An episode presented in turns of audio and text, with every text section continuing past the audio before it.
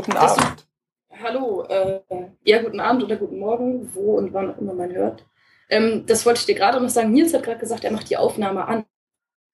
Das ist auch so ein Sinusismus quasi, oder? Weil, also, dass du die Aufnahme aufmachst oder. Moment, habe ich, ich, hab ich an oder aufgesagt? Du hast gesagt auf, aufmachen mit F. Äh, wahrscheinlich wegen dem Bier, das ich gleichzeitig aufgemacht habe. Ah, okay, gut, ah, dann hättest du das. Ich habe die Aufnahme aufgemacht. Ja, das ist schon. Nee, weil das fällt mir bei Chinesen halt oft auf, weil die, ähm, also auf Chinesisch ist das Wort für etwas an und etwas, aus, äh, etwas anmachen und etwas aufmachen ist das gleiche Verb. Also das Objekt ist, am ähm, Objekt erkennt man dann, welches von beiden man meint. Aber ähm, die, also die verdrehen das öfters, wenn sie dann Englisch sprechen. Ja. Also zum Beispiel meine Mitbewohner in Shanghai haben mich immer gebeten, die Klimaanlage aufzumachen. Aber ja, sorry, ähm, da musste ich gerade dran denken. Ja, ja, nee, ist okay. Damit hat es in dem Fall aber nichts zu tun gehabt. Okay. Ähm, ja, aber äh, herzlich willkommen zu Episode äh, 15 ist das dann. Ach du Kacke. Ähm, ja. Nicht schon mehr? Nee. Okay. Ich dachte, ich dachte, eure Folge mit ähm, dir und Julia wäre. Ähm, ah, Moment, ich gucke gerade mal nach, nicht, dass ich hier Quatsch ich dachte, erzähle. Ich dachte, wir wären weiter. Ja! Haha. Aber ich habe bei der Folge ja auch auf Veröffentlichen gedrückt. Das heißt, ich muss es ja auch wissen. Das war so deine, dein, deine, dein Beitrag zu der letzten Folge. Okay, dann sind ja. wir jetzt schon bei Folge 16. Ähm, noch besser. Ähm, Folge 16 geht es um ein Thema, ähm, von dem viele das vielleicht schon mal gehört haben. Und worüber ich andauernd ausgefragt werde, nämlich das chinesische Internet. Oder Chinternet, wie es Freunde von mir aus denen nennen. So nennen wir es bitte nicht. Auch wenn es da im Titel im Pad steht, so nennen wir es nicht. Über den Folgentitel können wir uns ja nachher noch äh, streiten. Aber ähm, genau, erstmal wollten wir uns äh, wie immer äh, kurz bedanken, Kram und so. Ähm, wir würden auch gerne nochmal um Feedback bitten, irgendwie einfach so für die letzte englische Folge. Ähm, und weil es halt einfach auch die erste Folge mit Gast war und wir uns nicht ganz sicher sind, wie das so angekommen ist, weil ähm, es gab glaube ich, nur einen Kommentar oder so, über den haben wir uns auf jeden Fall gefreut. Aber genau, irgendwie gebt uns doch, wenn ihr die englische Folge gehört habt, gebt uns doch gerne Feedback. Ähm, es ging um äh, Stadtplanung in China und Indien und hat auch so ein bisschen Vergleich. Und äh, ja, das wäre so einleitungsmäßig das Einzige, was ich zu sagen habe, glaube ich. Ja, und ich wollte eigentlich nur nochmal offiziell Danke sagen, weil das ja sehr gut geklappt hat und es war auch wenn ich dann im Endeffekt nochmal auf Veröffentlichen gedrückt habe, nach Durchsehen der Shownotes, ähm, natürlich eigentlich rein die Leistung von Katharin und Julien. Und das war eigentlich ein sehr schönes Gefühl, dass der Podcast dann zu so einem Selbstläufer wird, wo man dann halt wirklich nichts mehr machen muss und dann ist einfach so eine neue Episode da. Das war ganz gut. Können wir das äh, nicht zu nett, aber ja, okay. Ähm, wir haben, ich, ich war ja auch auf einem kurzen Trip ähm, auf, äh, also in Deutschland auf der Republika äh, genau, hier einmal danke auch an die Ophonic-Leute, weil ich habe ja einen von, ich habe einen von denen getroffen auf der Republika. Ich weiß gar nicht, ob du das mitgekriegt hast. Äh, ja, den Und, Georg, oder? oder? Ja, genau. Ja. Oh, ich glaube schon. Und das ist halt, also ich habe schon gesagt, eigentlich müsstest du da sein, weil du dich damit viel mehr beschäftigst und du wahrscheinlich dich mit ihm viel krasser darüber unterhalten könntest. Aber er hat auch gesagt, dass er auch Fan Aspects hört und das ist, äh, das fand ich auf jeden Fall cool, hat mich wirklich sehr gefreut. Ähm, das war auch ganz nett, weil halt auch irgendwie andere Podcaster noch da waren. Das war. Mhm war ganz nett. Ganz cool. Er meinte dann irgendwie so, ja, ich stehe hier in der Ecke mit den ganz anderen Podcastern. Das Problem ist, die erkennt man so schlecht äh, von außen. Also sie sehen alle anders aus. Ja. Sonst? Sonst können wir hier, glaube ich, loslegen. Ähm, ja. Hast du die Zeit gestoppt oder muss ich mitschreiben? Ich habe es äh, ähm, vergessen. Okay. Ich kann aber jetzt anfangen. Also. Ähm, jetzt sind wir bei. Na, warte kurz. 4 Minuten 20. Okay, gut, dann fange ich jetzt an. Ähm, es gibt auch heute, nur noch kurz als Anmerkung, vielleicht ein bisschen Hintergrundgeräusche, so Tastaturgeklapper und ähm, Laptop-Lüfter. Es ist hier halt sehr warm und es lässt sich gerade nicht wirklich vermeiden. Sorry. ja. Vielleicht klingt es ja auch viel besser dann in der ähm, äh, publizierten Folge im Endeffekt, aber wer weiß. Wir müssen ja sowieso noch über Taipei reden, aber das heben, oder Taiwan, das heben wir uns dann irgendwie für später mal auf. Ja. Vielleicht, wenn du durch bist mit Taiwan und so deine eigene, ähm, deine eigene, deine eigene Conclusio so dann vertonen kannst. Mit möglichst vielen hochstilisierten Wörtern. ähm, okay, also es ja, geht heute das, ja, ja. um das Internet in China. Und wir hatten uns jetzt als ersten Punkt, ähm, mit dem wir anfangen wollen, äh, sehr konkret äh, aufgeschrieben. Was? Ja, du hattest das geschrieben, aber das königliche Wir. Ähm, Alltag im chinesischen Netz, ähm, Geschwindigkeit, VPNs und was Chinesen eigentlich so machen. Genau, das waren so Ideen. Also dir fällt bestimmt noch mehr ein. Als wären wir, ja, also ich hatte halt die Idee jetzt am Anfang, ähm, das Ganze etwas äh, in Anführungszeichen witzig aufzubauen. Denn wären wir ein amerikanischer Podcast und würden jetzt über die Geschwindigkeit des chinesischen Internets und VPNs reden, dann würde ich jetzt 20 Minuten lang fluchen und wir würden einfach nur ein 20 Minuten langes Beep drüber setzen. Aber da wir kein amerikanischer Podcast sind und ich auch schon einen Monat nicht mehr in China bin oder schon länger, habe ich mich schon etwas beruhigt und muss jetzt auch nicht so viel fluchen. Ich möchte nur sagen, dass es sehr, sehr, sehr schmerzhaft sein kann. Also, um das mal ein bisschen differenzierter darzustellen. Ähm, die Sache ist ja, wir alle wissen, dass das chinesische Internet zensiert wird. Ähm, ich glaube, den Zensurpunkt sollte man ein bisschen weiter hochnehmen. Ähm, und das Problem ist, das chinesische Internet ist nicht per se langsam. Also sagen wir mal, es ist ziemlich schnell sogar, wenn man auf chinesischen Seiten bleibt. Also wenn man halt quasi dieses chinesische Ökosystem nutzt. AKA, ähm, Taobao, äh, Weibo, äh, WeChat. Das ist alles wirklich echt schnell. Also zum Beispiel, ich war heute, ähm, hatte ich mein VPN nicht an, weil es zu langsam war. Ich war dann auf Taobao shoppen und es geht halt unheimlich schnell. Also die Seiten laden innerhalb von äh, Bruchteilen von Sekunden. Aber wenn man dann, ähm, also selbst wenn man ohne VPN erstmal auf ausländische Seiten geht, ist das schon richtig langsam. Und der VPN macht es dann halt auch mal ein ganzes Stück langsamer. Das heißt, es ist teils wirklich unbenutzbar. Ähm, bei mir war es jetzt heute Morgen tatsächlich so, dass ich durch den VPN äh, irgendwie Twitter nicht laden konnte. Und so der geht sowieso meistens nicht, weil der relativ viel Internet braucht. Und das ist halt echt nervig. Auch irgendwie so ähm, meine Podcasts, die teils, also ich habe so ein paar, die immer so eine Stunde lang sind, so ein britischer Podcast. Und der braucht in Deutschland vielleicht zwei Minuten, um zu laden. Und teils zeigt hier iTunes an, dass er da 84 Minuten braucht, um den runterzuladen. Also das ist einfach schon ganz praktisch gesehen ein ziemliches, also ein ziemliches Ärgernis im Alltag würde ich mal so sagen. Es ist schon wirklich sehr nervig. Und für mich ist es persönlich, ist das, da hattest du ja auch drüber geblockt, ähm, für mich ist, persönlich ist das auch ein Grund, irgendwie nicht langfristig, also niemals, also so wie die Situation gerade ist, langfristig in China zu leben. Ähm, weil es ist so ein bisschen, es ist halt okay, wenn ich so weiß, okay, es ist irgendwie jetzt erstmal so, aber ähm, wenn ich jetzt wüsste, dass es auf absehbare Zeit so ist, dann fände ich das, glaube ich, schon nicht so geil. Ja, das äh, unterstreiche ich mal so. Ich hatte auch ganz vergessen, dass ich da mal drüber geblockt hatte. Ähm, Kannst mal sehen. Ja, Was würdest du ohne mich machen? Ähm, das Ding ist halt, also es, es klingt so lobend, wenn du sagst, dass die Seiten so schnell laden, aber die laden halt nur normal schnell. Die laden ja, erwartungshaltungsgemäß schnell. Und das ist halt, ähm, soweit ich weiß, äh, liegt es da, hat, hängt es damit zusammen, dass in China halt nur sehr wenige Knotenpunkte nach außen hin hat. Also drei, glaube ich. Zwei ja, also ein, im einstelligen Bereich auf jeden Fall ähm, Knotenpunkte, wo das chinesische sozusagen Intranet mit dem Rest der Welt verbunden ist. Und äh, da da dann eben halt äh, wahrscheinlich die Packet Inspection und jeder andere Scheiß vonstatten geht, ist das halt einfach ultra langsam. Mhm. Es ähm, war tatsächlich auch mal so, dass, ähm, sorry, äh, dass vor einer Weile ähm, ich glaube, es war letztes Jahr, dass es irgendwie fast, dass fast ganz China ohne Internet war für ein paar Tage. Und sie haben halt irgendwie gesagt, dass, glaube ich, irgendwie ein Kabel, das von Russland irgendwie rüberkam, Probleme hatte oder sowas. Mhm. Das ist halt auch einfach, also, wenn du nur so wenige Eingangspunkte hast, dann bedeutet das natürlich auch, dass das ganze System angreifbarer ist. Nicht nur unbedingt absichtlich, es ist einfach leichter irgendwie zu, zu, zu stören, wirklich. Und das hat natürlich dann auch ähm, sehr direkte Auswirkungen auf das Leben der Menschen, die dieses Internet halt eigentlich nutzen wollten ist ähm, problematisch. Ja. Aber sorry, du wolltest noch was sagen. Ähm, ja, äh, zu den VPNs, da ist es halt so, das funktioniert im Grunde genommen. Also ich hatte zum Beispiel, ich habe halt zwei VPNs von der Uni und die waren nie komplett geblockt in China. Das heißt, ich kam im Endeffekt immer durch, nur teilweise war es so, dass halt in gewissen Netzwerken irgendwie die eine oder die andere Art nicht funktioniert hat. Ja. Also einfach nicht zum, bis zum VPN-Server durchkam. Ähm, da gab es aber jetzt in letzter Zeit eben auch Entwicklungen, dass, ich glaube, es war ja Anfang diesen Jahres.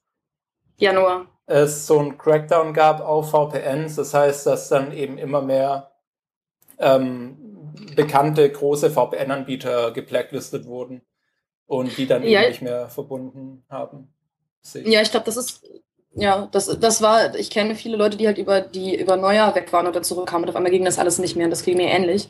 Ähm, ich glaube, man muss halt die, also muss halt eine relativ wichtige Unterscheidung, die man hier machen muss, ist die zwischen quasi kommerziellen VPN-Anbietern und sage ich jetzt mal semi-privaten VPN-Anbietern. Weil jetzt zum Beispiel die Uni Hamburg ist nicht so ein großer VPN-Anbieter für, für die Chinesen, dass die irgendwie sagen würden, oh Gott, das fällt uns auf, wir kommen an die Informationen leicht ran, wir wissen, wer das ist, wir blocken das jetzt einfach mal. Im Gegensatz zu Anbietern wie, keine Ahnung, Astro, Viper VPN oder so. Das, also es gibt halt so ein paar Namen, die kennen halt irgendwie alle Ausländer in China, aber es sind halt leider auch die Namen, die dann als erstes immer geblockt werden. Und gerade die kommerziellen VPNs, da kann man sich nie wirklich sicher sein, dass es funktioniert. Auch prinzipiell erstmal so als Warnung, wenn man nach China kommt.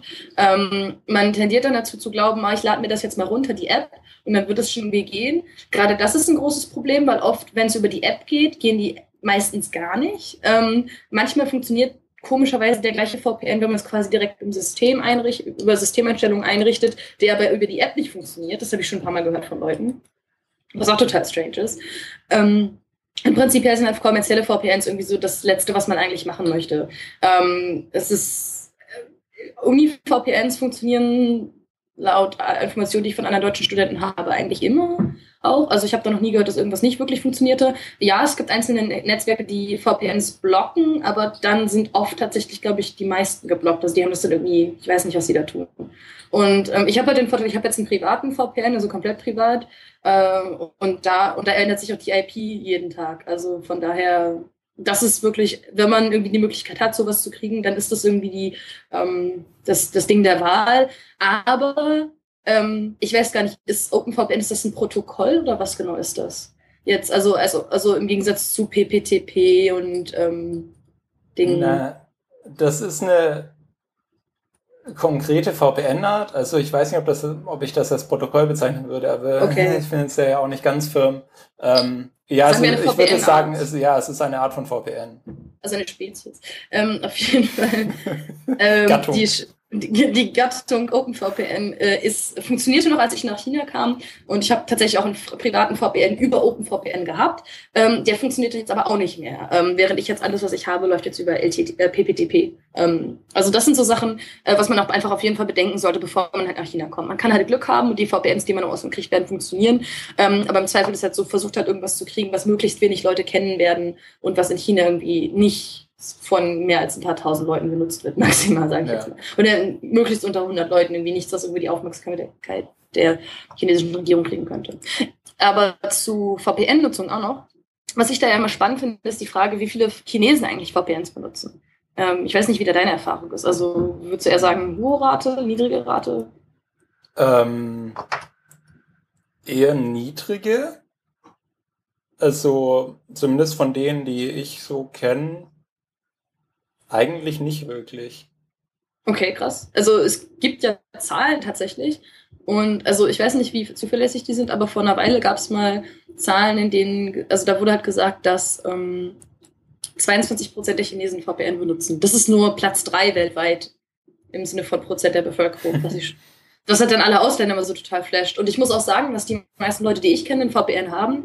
Aber viele davon sind halt Debattierer, die sowieso viel zu internationalen Themen recherchieren müssen. Mhm. Oder Tsinghua-Studenten, die dann halt auch, also die irgendwie dann internationale Beziehungen studieren. Und für die ist es halt auch relativ wichtig, den ganzen Kram irgendwie, auf den ganzen Kram zugreifen zu können.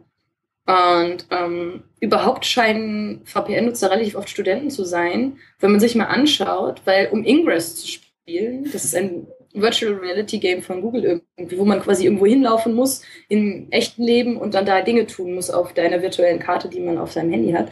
Ähm, bei Ingress sind die meisten Portale an Unis und man braucht, da man sich bei Ingress mit einem Google-Account einloggt, ein VPN, um das zu nutzen. Und also Portale häufen sich wirklich bei Unis. Es muss unheimlich viele Studenten geben, die halt einfach VPNs auf ihren Handys haben und da halt auch regelmäßig spielen. Das finde ich, fand ich ganz spannend so zu sehen. Mhm. Also ich frage mich, inwieweit Ingress ein Indikator dafür ist, wie hoch die VPN-Dichte in bestimmten Städten tatsächlich ist. Das würde mich interessieren. Aber dann ist die VPN-Dichte auf dem Land echt niedrig. Also weil das Ding ist, selbst in den Städten, das muss man erstmal sagen, selbst in Beijing haben viele Leute kein VPN oder in Shanghai. Und ja. Du, wenn man dann überlegt, dass die Zahl wirklich nur 20 Prozent sind. Ja, du, du hast ja auch gerade schon eigentlich ein bisschen das Problem oder in Anführungszeichen Problem angedeutet. Studenten haben VPNs, um auf Dinge zugreifen zu können. Andere Leute müssen nicht auf Dinge zugreifen können. Also wenn du halt nicht was studierst, wo du halt Materialien aus dem Ausland brauchst, ähm, oder wenn du halt arbeitest oder sonst was machst, oder wenn du halt einfach das chinesische Ökosystem an Apps und Nachrichten und so hast, dann hast du ja nicht inhärent den Drang als Chinese irgendwie Sachen aus dem Ausland zu lesen. Ich glaube, das wird was, ist was, was oft verkannt wird von außen. Also Leute fragen mich dann, wie kommt das denn, also wollen die, Chine wollen die Leute das nicht wissen? Und ich glaube, es wird einfach verkannt, dass es nicht nötig ist. Also es gibt keinen wirklichen Anlass dafür. Wenn ich überlege, okay, bei mir ist ein Grund, dass ich, ich Nachrichten lese, weil ich halt das gewohnt bin, auf Englisch Nachrichten zu lesen, auf diese Seiten gerne zugreifen möchte. Ähm, aber zum Beispiel Facebook brauche ich ja in erster Linie, um mit Leuten in Kontakt zu bleiben. Das ist was, das komplett wegfällt oder für die meisten Chinesen wegfällt, weil China genug eigene soziale Netzwerke hat. Komplett eigentlich. Mhm. Und Nachrichten lesen sie tendenziell eh auf Chinesisch, die kriegt man auch alle in China. Ähm, und viele Ausländer haben, also fast alle Ausländer haben jetzt mittlerweile Gmail, die wollen alle auf Google zugreifen können. Auch das ist was, was die Chinesen kein Problem ist, für die meisten. Ähm, was noch? Also Twitter ist auch in erster Linie mit Menschen in Kontakt bleiben oder halt Sucht bei manchen Leuten. äh, auch da gibt es einen Ersatz, da kann man bei Weibo weiter twittern. Was sind noch Gründe, warum man VPN braucht? Ich glaube, das deckt das eigentlich schon ab, oder? Im Wesentlichen. Ja, es sind halt entweder persönliche Gründe, um mit anderen Leuten in Kontakt zu bleiben, aber wenn die Leute halt nicht da sind, dann ist es auch egal.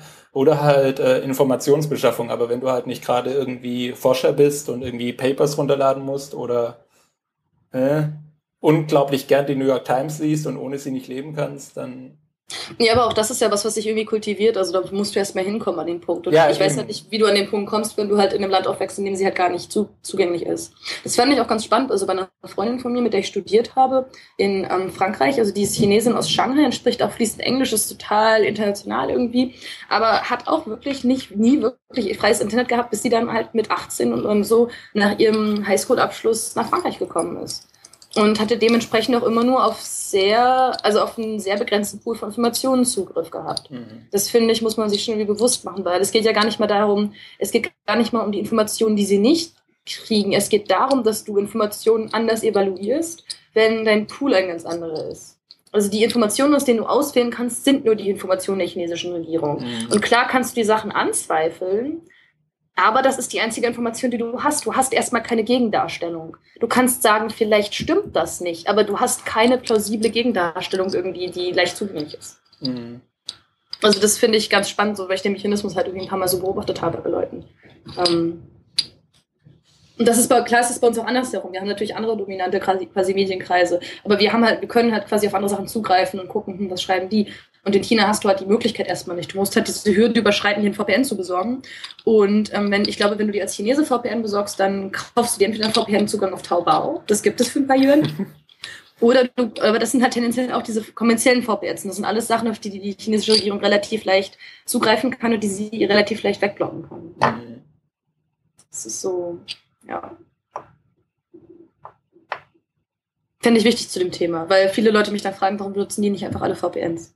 Und ich glaube, viele auch gedacht hätten, ähm, mit denen ich geredet habe, dass es mehr als 20 Prozent die VPNs nutzen in China. Mhm. Man, äh, was da auch noch ein interessantes Phänomen ist eigentlich, äh, das jetzt nur noch so am Rande. Äh, Gerade äh, ist ja der chinesische, ähm, der indische Ministerpräsident Modi ähm, in China. Und auf Twitter hat dann auch irgendein ich glaube, es war ein China-Korrespondent oder halt so ein typischer China-Twitterer ähm, gefragt. Und Modi ist ja auch auf Twitter offiziell und hat dann halt ihn auf Twitter gefragt, welchen VPN er benutzt, um aus China zu twittern. Ähm, was wieder so ein Symptom ist von dieser Gehässigkeit, die irgendwie China-Journalisten oft an den Tag legen auf Twitter. Ähm, aber es, es ist natürlich eine valide Frage. Also es ist dann schon mhm. immer auch ein bisschen ironisch, wenn sich das dann so vermischt. Und es gibt ja auch offizielle Twitter-Accounts ähm, von chinesischen Medien und von chinesischen Persönlichkeiten. Also. Mm, ja, also das ist ja auch der Witz. Also das muss man auch sagen, ich glaube, VPN-Nutzung ist illegal offiziell in China. Also das ist was, das ich immer wieder höre, was wohl irgendwie, also es scheint ja irgendwie Gesetze zu geben. Ähm, ich weiß nicht, ob du da weißt, wie wahr das ist, aber das ist so mein Wissensstand irgendwie. Ja, ich, Ich habe jetzt niemanden. Schon so ein bisschen halt. Also ich kenne Leute, die haben kein VPN, weil sie sagen, es ist illegal und ich möchte mich nie in Gefahr begeben. Das heißt, ich gehe durchaus davon aus, dass die da irgendwie. Äh, andererseits weiß man bei Leuten nie. Also Ja, ich denke, das ist halt mal wieder wahrscheinlich sowas, wo sie dich halt drankriegen können, wenn sie wollen, aber eigentlich ist es egal. Also, ja, das ist dieses, wie halt der Rechtsstaat in China funktioniert. Aber es ist technisch, also theoretisch gesehen ist es illegal. Aber, ähm, jetzt habe ich meinen Punkt vergessen. Ich weiß nicht mehr, worauf ich hinaus wollte. Egal. VPN-Nutzung ist eigentlich illegal. Punkt. Ähm, vielleicht finden wir noch was dazu. fällt uns bestimmt noch was ein. Aber das sollten wir auf jeden Fall nochmal rausfinden. Das können wir dann in Ja. die Shownotes schreiben, wenn wir das, äh, wenn wir da irgendwie noch drauf kommen. Ah, Nils schreibt hier schon. Äh, Ja. Nur mit großer Zeitverzögerung. ähm, wollen wir dann weiter zum nächsten Punkt? Ähm, vielleicht, äh, ja, wenn wir jetzt eh schon bei dem Thema sind, dann können wir weiter zu Zensur. Der Übergang Quasi. ist gerade eigentlich ganz gut, ja. Ja. Ähm, ja, was gibt, also, sag du was jetzt, was gibt es zu sagen? Zensur. Zensur. Ähm, naja, eigentlich haben wir ja gerade ein bisschen drumherum geredet. Äh, VPNs benutzt man ja, weil eben manche Seiten aus, dem, ne, aus China nicht erreichbar sind. Äh, das könnte man dann eben auch Zensur nennen. Ähm, Böse Zungen behaupten das. äh, es gibt nur halt zwei verschiedene Arten von Zensur äh, im chinesischen Internet. Die eine ist eben, ausländische Seiten nicht erreichbar zu machen und die andere ist, gewisse Inhalte auf den eigenen Seiten und Servern zu verbieten. Mhm. Also man geht quasi rein und blockt die Inhalte nach Stichworten oder per Hand tatsächlich. Also oft wird, glaube ich, tatsächlich per Hand geblockt. Ähm, es gibt Zahlen dazu, wie viele Millionen, also keine Ahnung, oder wie viele Tausende von Chinesen, die angestellt sein müssen, um das regelmäßig zu machen, aber es müssen unheimlich viele sein. Es wird, glaube ich, so viel geblockt technisch wie möglich ist, aber das reicht halt einfach nicht und das wissen sie auch. Zum Beispiel, ähm, was Chinesen halt oft machen, ist, dass sie dann äh, Bilder posten, auf denen halt Text drauf ist, weil du das nicht äh, mit Texterkennung Mhm. blocken kannst. Ähm, das ist ganz praktisch. Und, Und sie ben und sie kommen halt, au- sie denken sich ja diesen Slang dann irgendwie aus. Sie denken sich welche komischen, äh, denken sich irgendwelche komischen Nicknamen aus. Für keine Ahnung, zum Beispiel vor einer Weile ging es um die Verhaftung von einem relativ wichtigen oder relativ hochrangigen chinesischen Politiker, ähm, Bo Xilai. Und dann gab, war wohl das Codewort für ihn Tomate. weil das ähnlich klingt wie.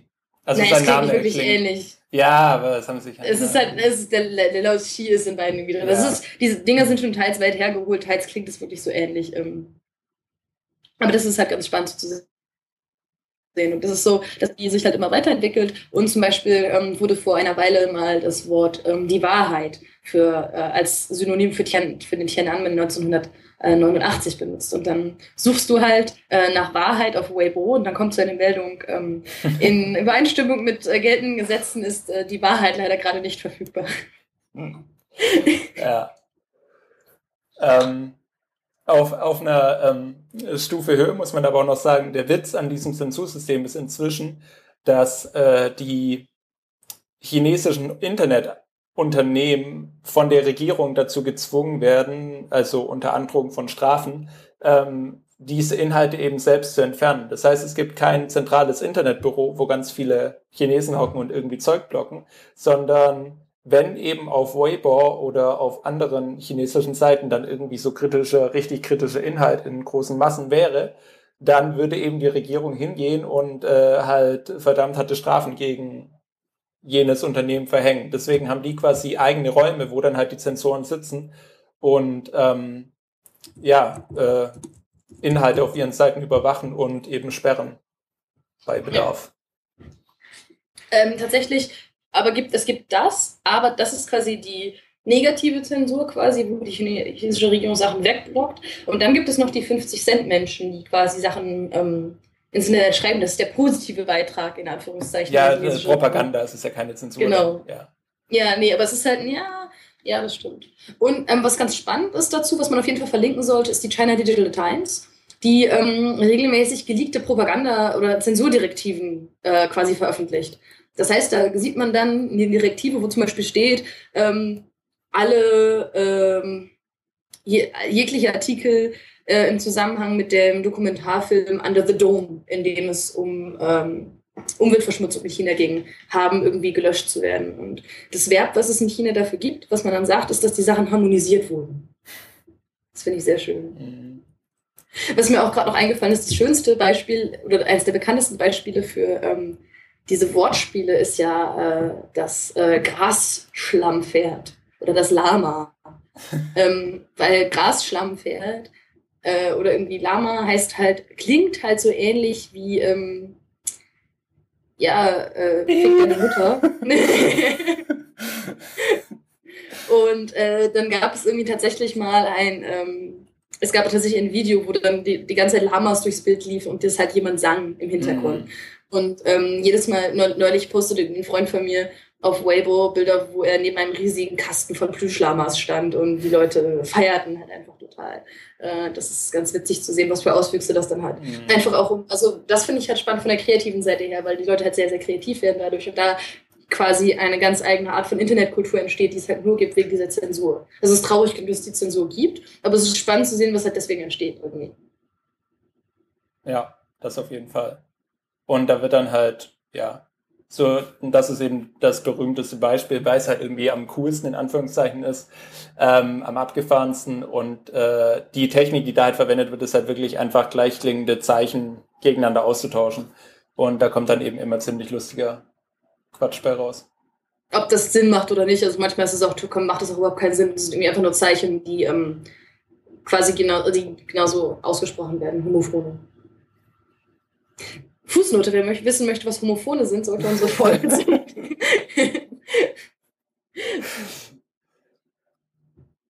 ähm. äh, das ist wichtig zu wissen. Ähm, was man, also was ja auch nicht wirklich Zensur nach innen ist, sondern nach außen eher, ist diese Sache äh, mit der Great Canon. Also es gibt jetzt ja tatsächlich, ähm, ich weiß nicht, wahrscheinlich kannst du das besser erklären als ich, äh, ich weiß nicht, es gab vor ein paar Wochen. Wir hatten es ja auch schon angesprochen in der ersten Presseschau. Ja, ah, das stimmt, genau. Es gab ja diese gigantische DDoS-Attacke auf ähm, GitHub, die dann eben, ähm, ich glaube, du kannst es besser erklären, erkläre du. Äh, ja, ich glaube, ich krieg's hin. ähm, in dem Fall war es so, äh, dass eben Traffic weitergeleitet wurde. Also eine, ich glaube, es war JavaScript, irgendwas von Baidu, also dem chinesischen Google-Äquivalent, die haben halt auch dann so frei verwendbare Libraries und so Codezeug bei sich, das du halt benutzen kannst und auf deine Webseite einbinden kannst, um irgendwelche Funktionen zu haben. Und dann war eben der Fall, dass wenn jemand dann vom Ausland nach China reinsurft, auf Seiten, wo dieses Baidu-Dings eingebunden ist, dieser Codeschnipsel, dann äh, wurde eben das am Eingangspunkt nach China rein modifiziert. Und äh, dadurch haben dann quasi Nutzer im Ausland, die auf Webseiten im chinesischen Inland zugegriffen haben, ähm, effektiv immer wieder ähm, GitHub aufgerufen. Und zwar gewisse Seiten darauf. Und da das halt eine extreme Menge dann irgendwie auch ist an Auslandschinesen und auch anderen Menschen anderer Nationalitäten, die vom Ausland aus auf chinesische Webseiten zugreifen, auf denen diese Dinge von Baidu eingebunden sind, ähm, äh, hat es halt zu einer massiven DDoS-Attacke äh, auf GitHub geführt. Soll heißen, gewisse Seiten auf GitHub wurden einfach unglaublich oft aufgerufen, was dann die Server überlastet hat. Genau, so ist es nicht so, dass jeder Computer, also jeder, jeder ähm, jeder Computer das dann einmal aufgerufen hat, sondern der hat, der hat dann irgendwie da einen Prozess gestartet, wo das dann permanent immer wieder aufgerufen wurde. Also wo die jeweilige Seite dann immer wieder aufgerufen wurde. Ähm, das heißt, zig Tausende, Hunderte von Computern, die immer wieder die gleichen Seiten aufrufen und ähm, wir wissen alle, dass wie ein Denial of Service funktioniert, dann irgendwann ähm, können die Server nicht mehr. Ich glaube, letztendlich ist nichts zusammengebrochen bei GitHub, also kein einziges Mal. Ja, aber äh, der, der Witz ist halt, es ging halt schon unendlich lang. Also da, es kam halt, glaube ich, nach ein, zwei Tagen ja. ja raus, woher das Ganze kam und so.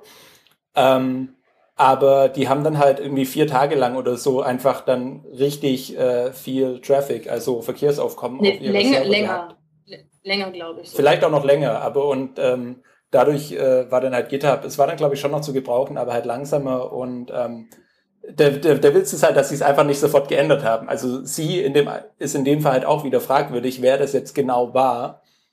Ähm, das weiß man ja im Endeffekt dann nicht. Aber äh, theoretisch, wenn man dann ja quasi entdeckt wird, dann tut man ja ganz schnell so, als wäre eigentlich gar nichts gewesen und entschuldigt sich irgendwie für einen doofen Fehler oder so, aber da kam halt im Endeffekt nichts bei raus. Naja, das Ding ist, was halt bei Du sagen konnte, war halt, wir waren das nicht, was ich ihnen auch tatsächlich glaube. Mhm. Ähm, und die chinesische Regierung so, nö, wir waren das nicht. Und das Ding ist, ich meine, sie haben halt keinen Grund, es ist schon ziemlich dreist, aber ich meine, warum sollten sie das lassen, wenn sie denken, ach, kann man ja weitermachen. Und es gab halt ein, es gibt einen relativ detaillierten Report, Report also einen Bericht vom Citizen Lab, den sollten wir auf jeden Fall verlinken, ähm, die das eben analysieren und die argumentieren eben, dass quasi, sie nennen das die große Kanone, die The Great Cannon, dass das quasi ähm, eine andere Art der Great Firewall ist, weil sie sagen, diese Great Cannon kann eben nur benutzt werden, weil man schon die Technik hat, um den gesamten Traffic, der ins Land kommt, oder der halt irgendwie quasi durch die, also durch diese drei, drei Schnittpunkte durchgeht, ähm, zu untersuchen und gegebenenfalls zu modifizieren. Diese Technik ist halt da und ähm, ja, wird halt da genutzt. Ja. In, auf eine andere Art und Weise. Ähm, und dazu noch, äh, es ging dann ja auch davor, war es schon mal andersrum, nämlich dass ähm, diese Filterung dann eben nicht einfach gesagt hat, was ja in den meisten Fällen passiert, äh, oh, Facebook-Server lädt gerade nicht oder sowas oder halt einfach quasi endlos laden lässt, dass du denkst, irgendwie Facebook ist down oder sonst irgendwas, was auch immer sie damit bezwecken wollen im Endeffekt. Ähm, sondern es war kurz bevor es diesen äh, GitHub-Zwischenfall gab. Das war jetzt nicht doofer, das war ein richtig doofer Versprecher. kurz bevor es diesen GitHub-Zwischenfall gab, ähm, einen Monat oder so davor, ähm, wurde ein privater Blog ähm, äh, getroffen ähm, von dem, ich glaube, das ist der Typ, der den ersten Twitter-Client für iOS gemacht hat.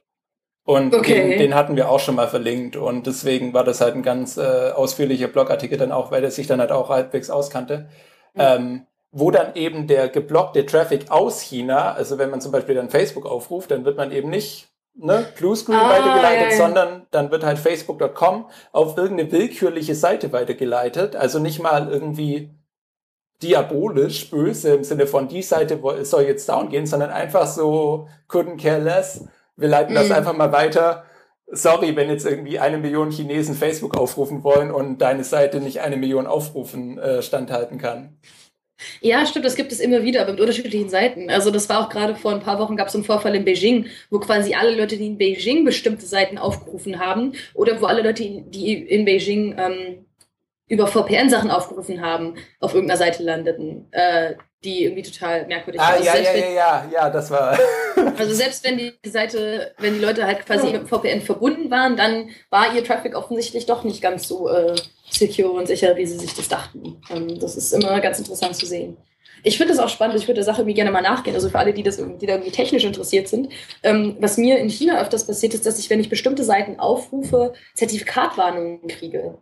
Also, dass ich zum Beispiel, wenn ich ähm, auf dem Handy bin und gerade vergessen habe, dass mein VPN aus ist und irgendwie Facebook aufrufen möchte oder so, dass ich eine Zertifikatwarnung kriege, dass das Zertifikat für diese Seite nicht für Facebook ausgestellt ist, sondern für eine andere Seite. Also zum Beispiel irgendwie, keine Ahnung, das, das sind irgendwie total komische Namen für Sinosport, also keine Ahnung, so irgendwas, irgendwas Sports oder so total generische ähm, shady Seitennamen, wo man halt sofort denkt, uh, irgendwie klingt das nicht vertrauenswürdig.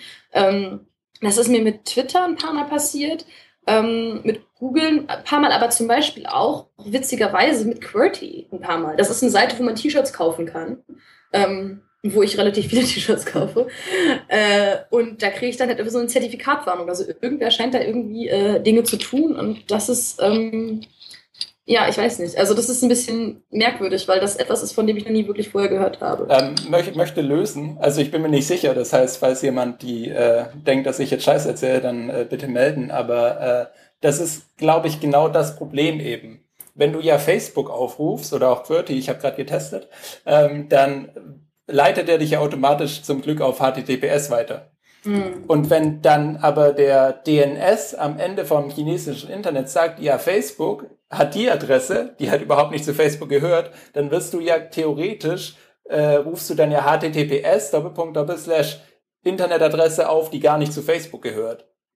Und wenn die Seite dann ja auch HTTPS Ah. unterstützt, dann kriegst du keinen einfachen Fehler, wo dann sagt, äh, geht hier nicht, sondern dann rufst du ja quasi die Seite per HTTPS auf, dein Browser Ja. weiß aber, dass du Facebook aufrufen willst und sagt dir dann, dass Facebook.com nicht mit dem Zertifikat zusammen äh, übereinstimmt. Das würde auch erklären, warum ich diese komischen Weiterleitungen noch nie hatte bei mir, weil ich halt Chrome nutze und Chrome dich halt meistens warnt bei so Kram. Ja, und weil es halt Und dann ich glaub, nur, ich sowieso- die geblockten Seiten sind dann halt alle nur äh, HTTPS. Ja, ja, ja. Das mag sein. Das würde es natürlich durchaus erklären. Aber ähm, stimmt. Im Endeffekt Erklärung. kannst du dich ja eigentlich auch, du kannst dich ja dann drüber hinwegsetzen, weil ich meine, was soll passieren? Ja, klar, nur es ist halt, also es ist mir halt irgendwie. Ja, ja, klar, klar. Also es ist halt äh, immer es, so. mir ist es mir halt egal, tatsächlich in dem Moment. Ich weiß, ich, bei mir ist der, der Gedanke immer nur, oh, verdammt, VPN nicht an. Mhm. Aber ähm, das ist überhaupt, finde ich es spannend, ähm, weil die meisten, auf den meisten Handys ist es relativ, also zumindest den meisten Android-Handys ist es relativ umständlich, VPN anzumachen. Ähm, und da merkt man, dass sie einfach nicht an eine Situation denken, in der man oft ein VPN benutzt. Also die meisten Android-Handys sind von der Usability her scheiße für Nutzer in China, ähm, weil du einfach dich durch mehrere Menüebenen, drei bis vier Menüebenen klicken musst, bis du den VPN anmachen kannst. Und du hast auch keinen Shortcut, um zum VPN zu gehen und wieder auszumachen. Mhm. Das ist der Lollipop rausgeschmissen. Also das ist schon mal total dumm. Und ich hatte für eine Weile ja ein chinesisches Telefon, was ich dummerweise verloren habe. Ähm, und bei dem Telefon, das hat man gemerkt an dem System, dass der jemand total mitgedacht hat, weil es einen Shortcut für den VPN gab. Du hast quasi oben dein Menü runtergezogen, konntest einmal Tab machen und dann warst du im VPN. Und noch besser, was anderes Android, das normale Android, wenn du von, vom mobilen Netzwerk in ähm, ein Wi-Fi wechselst, dann disconnectet er den VPN. Was das chinesische Telefon getan hat, es hat automatisch versucht, den VPN wieder zu connecten, weil es denkt, naja, du warst die ganze Zeit auf VPN bis gerade, dann wirst du auch jetzt VPN nutzen wollen. Also es ist ein, es ist total, also es ist total wie gemacht, wirklich für die Situation von einem Nutzer in China. Ich fand das äh, sehr angenehm tatsächlich. Und das ist so ein Aspekt, den ich wirklich gerne im anderen Android mit drin hätte. Wobei du dich ja da gerade drüber beschwerst, dass das Betriebssystem von einer Firma, die in China nicht operiert, deren Webseiten in China gesperrt sind, nicht für China ausgelegt ist. Also ich, ich kann den Kritikpunkt Naja, verstehen, aber Naja, mal abgesehen davon, ähm, sagen wir es mal so, ist es sowieso blöd, dass VPN, dass du quasi, wenn du ein VPN anhast und den VPN wieder ausmachen möchtest, dich nochmal durch vier Menüebenen durchklicken musst.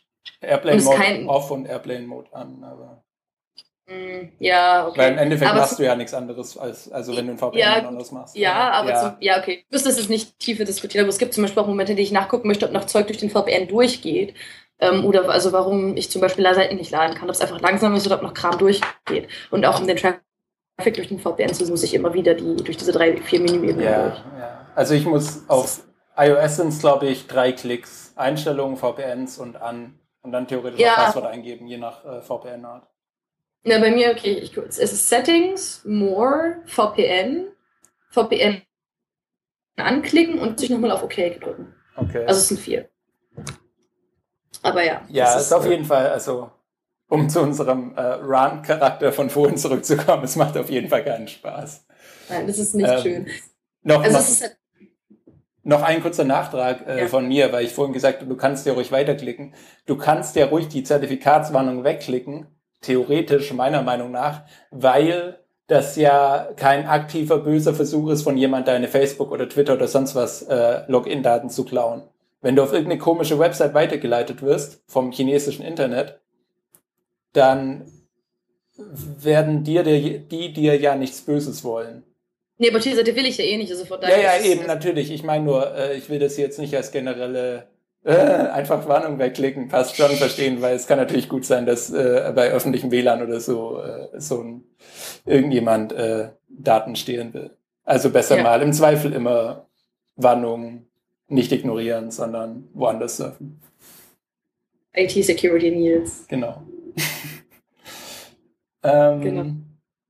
Wir hatten, glaube ich, noch mehr zu dem. Äh, genau, ähm, ich habe hier noch aufgeschrieben als Stichwort Collateral Freedom und greatfire.org. Auf die sollte man vielleicht eingehen. Ja. Ähm, es gibt relativ viele Bemühungen, das Ganze natürlich zu umgehen, weil es ist quasi ein konstanter Kampf zwischen der Firewall oder der chinesischen Regierung und den Leuten, die eben gerne doch Zugriff auf den Rest des Internets irgendwie hätten, der nicht Teil von China ist. Ähm, und ein Prinzip, das da eben öfters äh, aufkommt oder halt relativ viel genutzt wird, ist, wird Collateral Freedom genannt. Ähm, so ganz durchdringe ich das tatsächlich auch nicht, wie das technisch funktioniert. Ähm, aber zum Beispiel ein Beispiel ist, dass sie ähm, teils Sachen in der Cloud, glaube ich, von Amazon gehostet haben und es irgendwie so gemacht haben, dass man quasi die gesamte Cloud oder die gesamten Business-Server blocken müsste, die bei Amazon stehen, um diese Seite zu blocken. Und dass sie halt einfach sagen, das ist ähm, weil man diese anderen Seiten oben halten möchte, ist das Risiko nicht groß genug, um das auch runterzunehmen. Ich glaube, ähnlich war auch das Argument wahrscheinlich, dass man die Sachen bei GitHub liegen hatte, dass man eben sagte, naja, GitHub ist relativ wichtig wegen Code und Kram, deswegen ähm, ist es sinnvoll, da Kram liegen zu haben und es wird nicht irgendwie, soll, wird, nicht, wird nichts passieren. Wir müssen das mal als Argument einbringen, wenn Leute wieder was von Dezentralisierung sagen. Das ist eigentlich ziemlich ah. witzig, dass dann eine Monopolstellung zu einer, ne, zu so ja. Freiheitsaktionen verhilft. Ja, das stimmt. Das Aber ist eigentlich interessant. Tatsächlich ist es ja auch so, ähm, ich weiß tatsächlich immer noch nicht, was ein Content Delivery Network ist. Ähm, also ein Inhaltszustellnetzwerk. Möchte lösen, möchte lösen. Okay, kannst du es erklären? Ich glaube, ich kann es erklären, ja. Ähm, das heißt Network, weil das halt nur wirklich Sinn macht, wenn du das ja für alle Regionen oder zumindest für große Regionen anbietest, sagen wir mal für Asien. Ähm, mhm. Weil zum Beispiel du hast jetzt einen Server in Deutschland und da hostest du Katzenbilder. Mhm.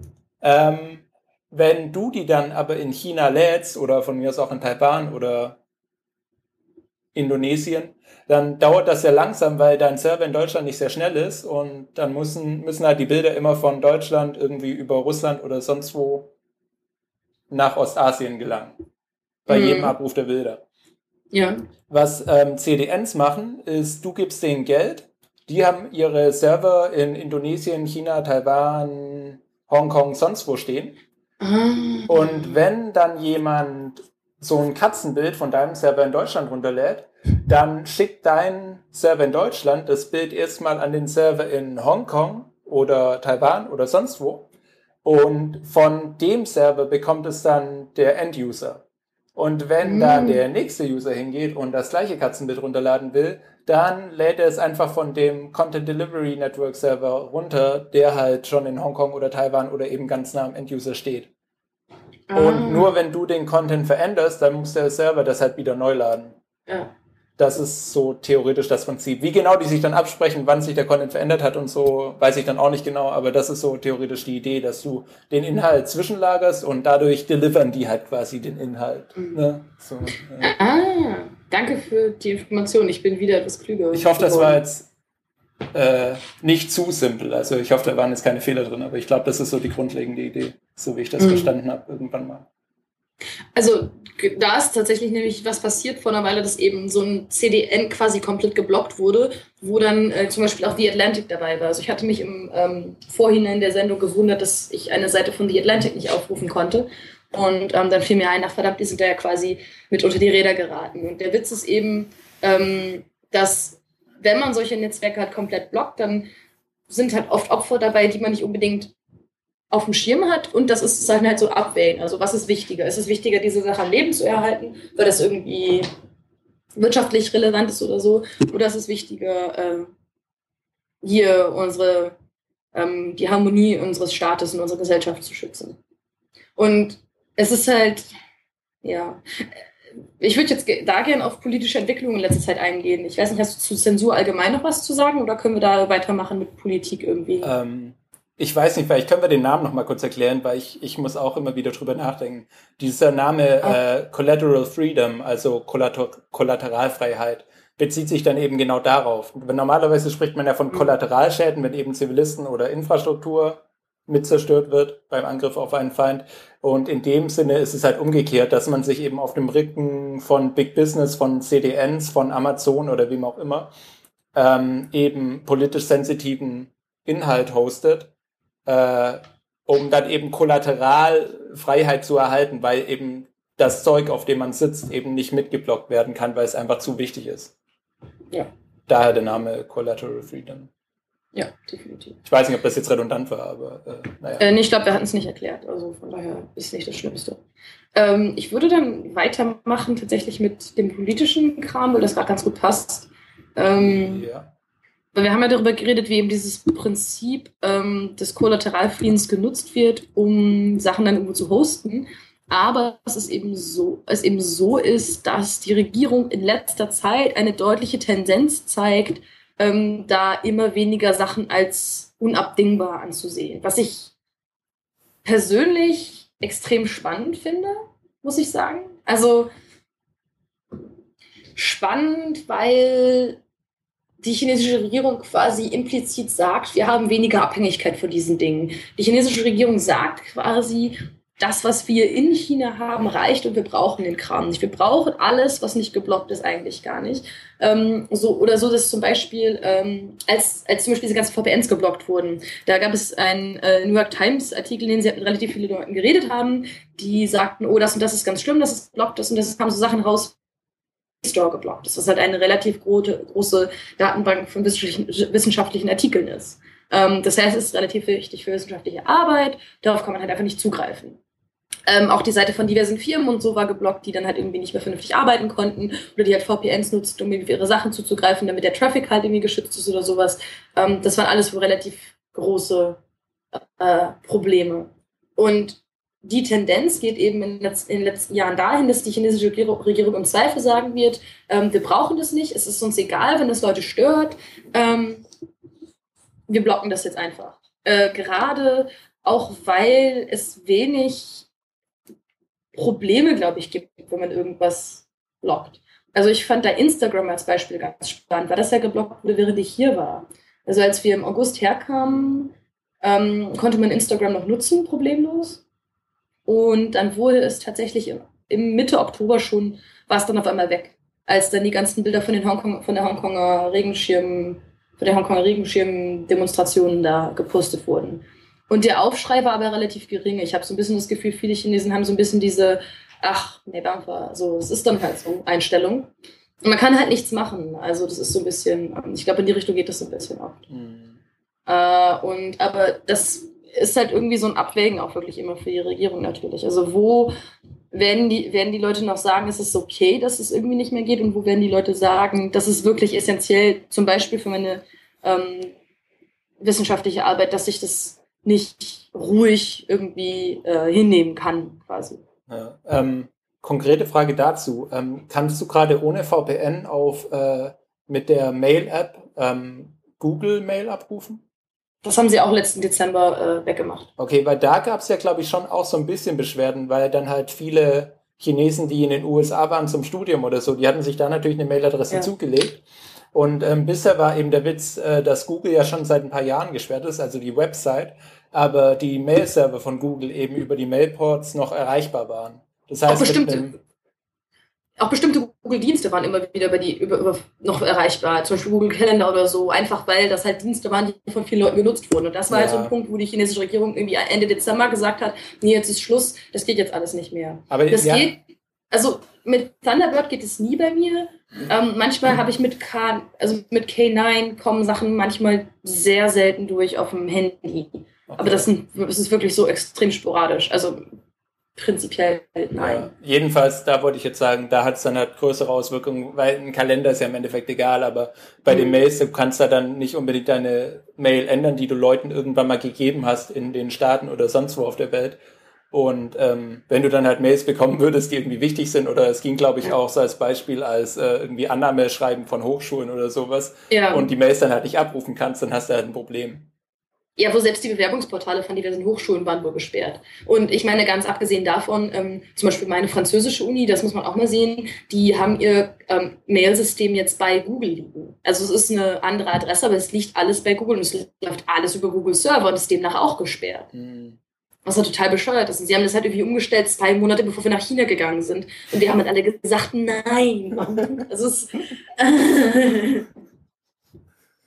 ja, also ähm, das ist auch spannend dahingehend, also so, je weiter die Monopolstellung halt einfach geht eines Konzerns außerhalb von China, desto problematischer, das ist diese Sache wie mit dem Collateral Freedom, desto problematischer wird das Blocken eben. Aber gerade wenn man eben sieht, dass es auch, dass es der Regierung halt zunehmend egal ist, dass zum Beispiel selbst Uni-Bewerbungen dadurch irgendwie ähm, kompromittiert werden, äh, dann scheint das auch also immer weniger Grund zu sein, was nicht zu blocken. Ja. Ja, wie, wie so vieles ist da auch ne, die, die Entwicklung irgendwie negativ zu sehen. Ja, also, ja definitiv. Da gibt es jetzt nicht so einen Punkt, wo man sagen könnte, ja, in fünf Jahren Regenbogen, Sonnenschein, Friede, Freude, Eierkuchen, das ist echt so, ja, hoffentlich blocken sie nicht noch mehr. Ja, genau. Also ich muss tatsächlich auch aus meiner Perspektive so sagen, im, im, äh, als das anfing im Januar, dachte ich so, ach du Kacke, hoffentlich machen sie das nicht komplett, bevor ich hier raus bin. Also ist, man hat jetzt in letzter Zeit wirklich so ein bisschen das Gefühl, dass ähm, immer mehr quasi Ausgänge zugemacht werden und man immer weniger Möglichkeiten hat. Und das ist schon ziemlich creepy. Man muss dazu sagen, also wir haben ja vorher über zwei Arten von Zensur geredet. Wir haben gesagt, einmal wird intern direkt geblockt auf Seite, chinesischen Seiten, andererseits werden komplette Seiten ähm, gesperrt. Und ähm, das war lange, also gerade diese Diskussion im chinesischen Internet war für eine Weile relativ frei. Bis vor so, würde ich mal sagen, zwei, drei Jahren vielleicht. Also richtig schlimm ist es geworden, äh, richtig krass ist es geworden mit ähm, dem neuen Präsidenten Xi Jinping. Aber ich glaube, es wurde auch schon strikter gegen Ende der Regierung von Hu Jintao. Also es sind politische Strömungen, die man da sieht. Und das ist halt auch was, was man oft äh, quasi verpasst aus dem Ausland, weil im Ausland ist die Wahrnehmung, das chinesische Internet ist nicht frei, was stimmt. Aber es gibt sehr viele Abstufungen und sehr viele Variationsmöglichkeiten innerhalb der Definition von nicht frei. Und ähm, dieses nicht frei war deutlich schwächer vor, sagen wir, vier, fünf Jahren, was einfach die Möglichkeit von Online-Diskussionen anging, ähm, als heutzutage. Also ich erkenne, also ähm, ich kenne viele Leute, die zum Beispiel Weibo, also das chinesische Twitter, nicht mehr nutzen, weil sie sagen, seit es quasi keine politischen Diskussionen dort mehr gibt, ähm, ist es nur noch Werbung und Propaganda. Das heißt, die Zensur hat es kaputt gemacht. Das ist so, ähm, ja, finde ich, äh, also es ist halt traurig irgendwie zu sehen. Äh, und, aber es ist halt auch interessant, wenn man sich ja diese, diese Wellen so ein bisschen anschaut. Und ähm, gerade wirkt es halt nicht so, als ob das irgendwie besser wird unter Präsident Xi noch in absehbarer Zukunft. Und das heißt, es wird halt höchstens nach seinen zwei Amtszeiten besser werden, was noch ziemlich weit in der Zukunft ist. Ja, da gab es ja auch als ähm, ich glaube, wir hatten es auch schon mal angerissen in der Folge. Es gibt da ja so einen gewissen einschneidenden Punkt. Ich glaube, das war vor zwei, drei Jahren, wie du gesagt hast, ähm, wo dann quasi ähm, Popularität bestraft werden kann. Oh ja, das war nicht, also ich glaube nicht, dass das Einstein war, das war Teil dieser Entwicklung, aber ja, das war, hat relativ viel Aufmerksamkeit. Kann man halt so als ne, Anhaltspunkt ja. nehmen. Ähm, nämlich, dass ich, ich habe die Zahlen nicht mehr im Kopf. Ich glaube, es sind halt ab 500 oder weniger. 500 Retweets, also Retweets in Anführungszeichen, ja. ähm, Weibo Reposts, äh, wenn man eben was schreibt. Und das ist dann richtig populär ähm, und wird dann eben oft geshared, retweetet, was auch immer. Dann kann man dafür eben belangt werden, obwohl man ja keinen Einfluss darauf hat. Nein, ich glaube also, was andere Menschen mit dem eigenen Inhalt machen. Offiziell geht es gegen Gerüchte. Also es kommt auf den Inhalt an und offiziell, wenn du Gerüchte twitterst, die dann sehr beliebt werden und ähm, die von Le vielen Leuten retweetet werden, dann kannst du dafür belangt werden. Ja, also bei Gerüchte, Gerüchte ja, ja, ist halt wieder so, genau. in Anführungszeichen, ja, Dinge. Nur, nur, nur, um das klar zu machen, das, der, die Straftat ist nicht, dass etwas 500 Mal retweetet wird, sondern die Straftat ist, dass quasi ein Gerücht in Anführungszeichen 500 Mal retweetet wird. Ja, also man könnte das dann also, quasi Verleumdung nennen oder wie auch immer. Verleumdung der Wahrheit. Die Wahrheit her. Die Wahrheit ist gerade nicht verfügbar. Ähm, genau, aber das ist äh, ganz, also auch relativ wichtig. Und sollte man auch im Auge behalten. Also das ist halt auch so ein, natürlich sind halt die Leute, die bekannt sind, ähm, diejenigen, die am meisten quasi abkriegen. Das heißt, es gibt viele Leute, die sagen, wahrscheinlich ist es gar nicht so gut, gerade im chinesischen Internet jemand zu sein, den viele kennen und der viel gelesen wird. Mhm. Ähm, es ist besser, quasi ähm, im privaten sein. Es geht auch so ein bisschen in diese äh, Nutzungsrichtung, in diesen Alltag. Ja. Ähm, was ich bei der politischen Seite noch ganz spannend finde, ist ähm, quasi die Begründung, die die chinesische Regierung dafür gibt. Also warum zensiert sie? Ähm, und äh, es gibt jetzt quasi ein Narrativ, das es zunehmend so wirklich stark erst seit einem halben bis einem Jahr gibt und das so die letzten zwei Jahre über so ein bisschen aufkam. Ähm, und zwar das Prinzip von der Internetsouveränität. Das ist total bescheuert, weil das Internet ist quasi das World Wide Web. Die Idee ist, wir sind alle miteinander verbunden. Jeder kann auf alles zugreifen. Die das Chinesen sagen nein. etwas falsch, aber also ich will den ja. Satz noch nicht so stehen lassen. Nein, aber nein, ich, nein, aber so im Sinne von viele, viele sehen das so.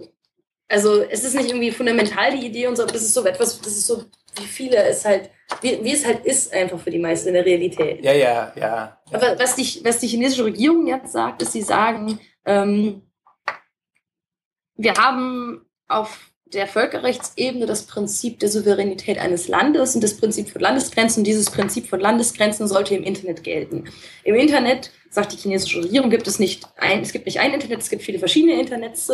Ähm, es gibt das deutsche Internet, es gibt das chinesische Internet, es gibt das ähm, französische Internet. Und ähm, jedes Land sollte entscheiden können, wer in sein Land quasi reinkommt. Also ähm, der Internetminister äh, Lu Wei hat da immer den Vergleich gezogen, wenn ich jemanden ein, also ich entscheide ja auch, wer in mein Haus eingeladen wird und wer in meinem Haus Gast ist. Ähm, und in diese Angelegenheiten hat sich halt auch niemand einzumischen. Also es ist halt einfach nicht, es ist halt einfach keine Angelegenheit der USA, es ist nicht an ihnen zu kritisieren, dass die chinesische Regierung in ihrem eigenen Internet Dinge tut. Und es ist auch an keiner Regierung irgendwie ähm, Bemühungen zu unterstützen, diese Zensur eben zu umgehen. Also Dinge wie Great Fire, über die wir eben gesprochen haben. Aber was wolltest du sagen? Äh, gute Frage. Nein, ich weiß, der Name ist schön. Ich wollte nur halt nochmal sagen, dass das Internet nicht das World Wide Web ist, aber ist ja, ja egal. Ja, nein, ich weiß. Also, ja, ich, ich weiß, was du meinst. Du, du, es ist ja aus dem Kontext klar, dass du, du, du wolltest diese ja. Globalität ausdrücken, aber ja. Ja, genau. Ähm, ich dachte, World Wide Web trifft das da besser als in ja. Aber du weißt, was ich meine. Ähm, ähm, also ich, ja. Äh, was ich hier noch anmerken will, so wieder ein bisschen ab vom Schuss, ähm, ist, was man äh, auch oft im in dieser China Watcher, China Journalisten Filterbubble mitkriegt, ähm, es sind so ein paar, die immer äh, ein bisschen Glenn Greenwald anfeinden. Ja. Zu Recht, wie ich finde. Ähm, wenn man da von unserem oder diesem halt, ne, diesen Blickwinkel eben drauf schaut. Ähm, weil im Zuge dieses ganzen NSA-Skandals und den ganzen. Habe ich was zu sagen, aber ja. Okay. Folgende Diskussion. Ähm, äh, gerade Greenwald und auch andere dann halt immer kommen und sagen, ja, ja, aber ist voll gut zur Abschottung gegenüber USA und die können ja auch nicht alles machen und bla bla bla und ist ja voll verständlich, wenn wir überwacht werden und so, aber äh, ja, vom, vom chinesischen oder vom meinem Standpunkt her zumindest ist das halt äh, schon einfach äh, ziemlich dämlich dazu sagen, ja, ja, ist ja irgendwie gut, wenn die Chinesen da ihr eigenes Internet machen, weil es ist halt einfach überhaupt nicht gut. Es ist halt, es ist halt einfach zehnmal schlimmer als irgendwie NSA-Überwachung, weil es halt politisch auch geahndet wird und es ist halt nicht nur Massenüberwachung, es ist halt einfach Scheiße. Also ich würde da zwei, also ich würde zwei Sachen hinzufügen, ich würde auf jeden Fall noch einen Schritt weitergehen. Ähm, einmal äh, halt dieses ja dieser Protektionismus, den die chinesische Regierung quasi macht, um zum Beispiel, dass sie sagen, Facebook ist nicht zugänglich. Es gibt dann immer so Untertöne quasi in dieser ähm, Zivilaktivisten-Szene von wegen, es ist voll gut, dass Facebook nicht zugänglich ist, weil dann können sie euch nicht ausspionieren. Also den Leuten wird aktiv, werden aktiv Informationen vorenthalten und dann sagen, kommt das Argument quasi, das ist gut, weil euch dann das böse Facebook nicht ausspionieren kann. Was halt auch schon wieder merkwürdig ist, wenn man so ein paternalistisches Bild des Staates hat, das einen vor dieser bösen ähm, von, diesem, von dieser bösen Firma schützt, die einen komplett ausnutzen und zu einer Marionette machen wird, bloß weil sie deine Daten hat. Punkt eins. Punkt zwei, ähm, was ich spannend finde von der Rhetorik her, was auch eine Anfeindung ist, die quasi an Greenwood und auch an andere Leute ging, ähm, ist, dass und das ist tatsächlich auch ähm, eine Frage, die ich Jacob Applebaum auf der Republika gestellt habe. Ähm, China steht deutlich besser da mit seiner Internetzensur seit den NSA-Leaks. Das ist, glaube ich, einfach eine Tatsache. Und es wird dadurch unterstützt, dass es im Endeffekt eine sehr, das geht jetzt auch ein bisschen vom Thema weg, es gibt eine sehr extreme Rhetorik unter Leuten wie Jacob Applebaum, Glenn Greenwald. Ähm, ich folge, also ich kriege irgendwie nicht möglich mit, was Julian Assange zu tun, aber der macht sowas wahrscheinlich auch. Das ja, dem muss man hier nicht zuhören, aber. Ja, weiter. eben, genau. Also ähm, einfach um diese Drei Dreifaltigkeit dazu haben. Ja, ja. Ähm, aber diese, also solche Menschen sagen dann eben, die, die USA sind jetzt der Superfeind und sie machen diese ganze Überwachung und es ist so schlimm. Ich glaube, es fließt ein bisschen zusammen, weil man halt irgendwie immer noch Probleme hat, Leuten zu vermitteln, warum Überwachung problematisch ist. Und dann tendiert man eben dazu, zu übertreiben und immer zu sagen, das ist so schlimm und auf diese ganzen schlimmen Folgen hinzuweisen, die das quasi haben könnte. Ich glaube, was dabei übersehen wird, ist, wenn man quasi ähm, diesen, dann, man lässt sich halt keinen Raum mehr nach oben. Also es bleibt kein Raum für Differenzierung mehr. Und es ist dann irgendwie so, also es gibt Leute, die dann sagen, nein, die USA sind jetzt so schlimm wie China. Und eben wie du auch sagtest, das ist einfach nicht der Fall. Weil diese ganzen Horrorszenarien, die halt im Westen quasi nur genutzt werden, um Leuten bewusst zu machen, warum es problematisch sein könnte, dass man überwacht wird, diese Szenarien gibt es ja in China. Also im Westen werden die Informationen nur gesammelt, in China werden sie gegen dich verwendet. Ja, also das finde ich von der Rhetorik her extrem problematisch. Ähm, und es legitimiert halt in gewisser Weise eben auch mit diesem Protektionismus, von dem du gesprochen hast. Es legitimiert einfach ähm, zu einem großen Teil einfach diese äh, Zensur und eben auch politische Unterdrückung, die du quasi in China hast. Und das finde ich einfach problematisch, sehr problematisch. Und ich fand es ganz spannend. Also ich weiß nicht, wie, also es gibt bestimmt mehr Diskussionen in die Richtung, aber ich erinnere mich, dass es da mal eine Diskussion von einem, also von Newbie, von Bill Bishop mit einem sehr bekannten, also einem sehr bekannten China-Twitterer mit ähm, Glenn Greenwald gab, in der Glenn Greenwald hat dann doch sehr auf seinem Standpunkt beharrte. Und ähm, ich hatte Jacob Applebaum darauf angesprochen bei der Republika, weil er hatte einen Vortrag gemacht zu seinem Kunstprojekt, das er mit Ai Weiwei gemacht hatte. Und ähm, er hat danach ein Q&A gemacht. Sie haben, und ich hatte das Glück, weil ähm, es hat halt irgendwie niemand seine Hand gehoben und dann wusste ich sofort, ah, ich habe eine Frage.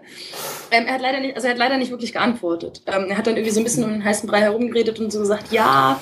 Ähm, er hat aber halt auch wieder diese Parallele irgendwie gezogen. Ja? Also er hat wieder gesagt, so ja, ähm, ich fühle mich Ai Weiwei sehr nahe, weil wir beide dieser Überwachung wie ausgesetzt sind. Und als ich sah, wie er ähm, zurückkam von einem Polizeiverhör, äh, wusste ich, ja, genau so habe ich diesen rohen Menschen gesehen und ähm, ich habe, er hat sich auch so gefühlt, wie ich mich gefühlt habe, nachdem ich äh, an der amerikanischen Grenze quasi rausgezogen wurde.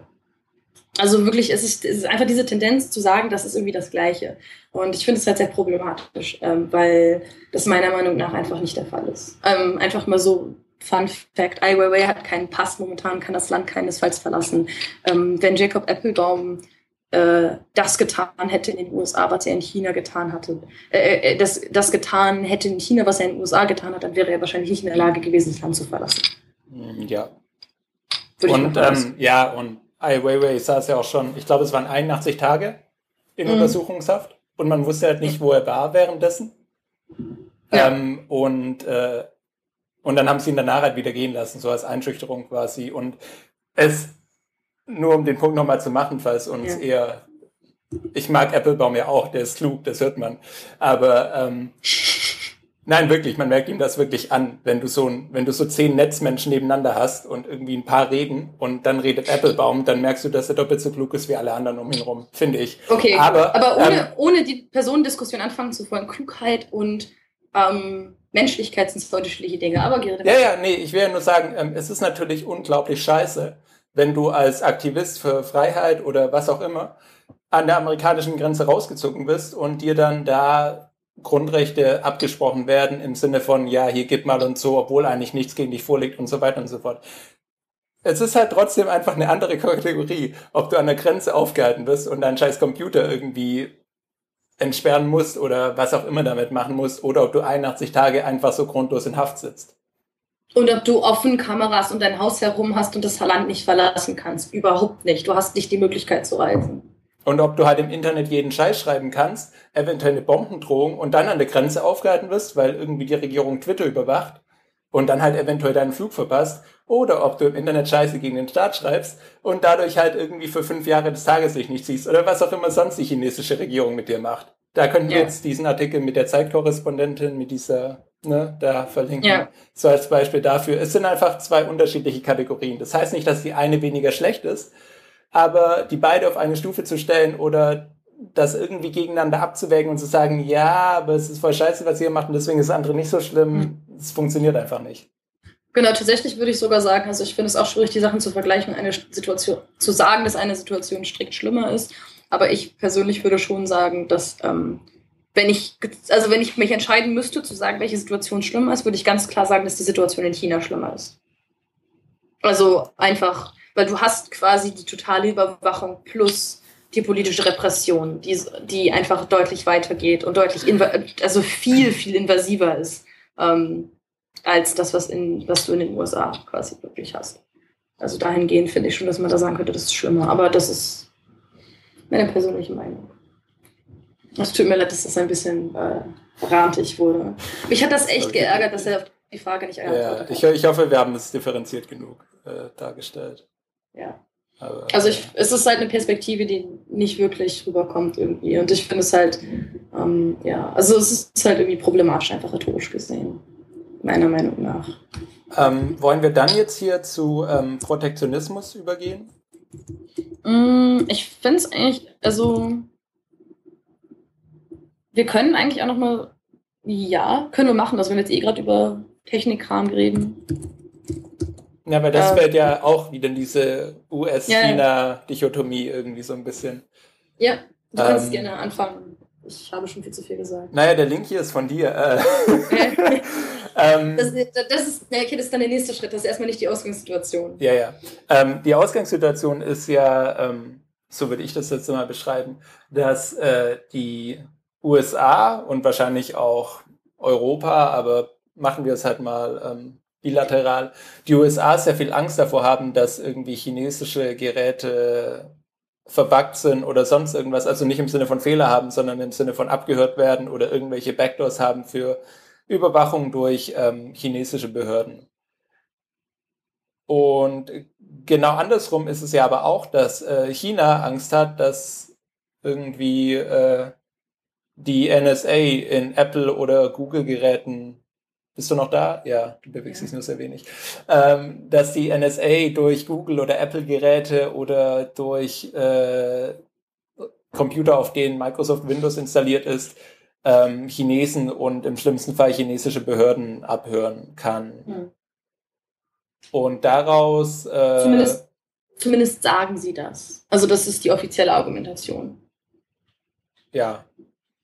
Ähm, und daraus gibt es dann halt ein paar Konsequenzen, nämlich in China, äh, soweit ich das verstanden habe, hauptsächlich Verbote für ausländische Produkte in gewissen Behörden und so weiter.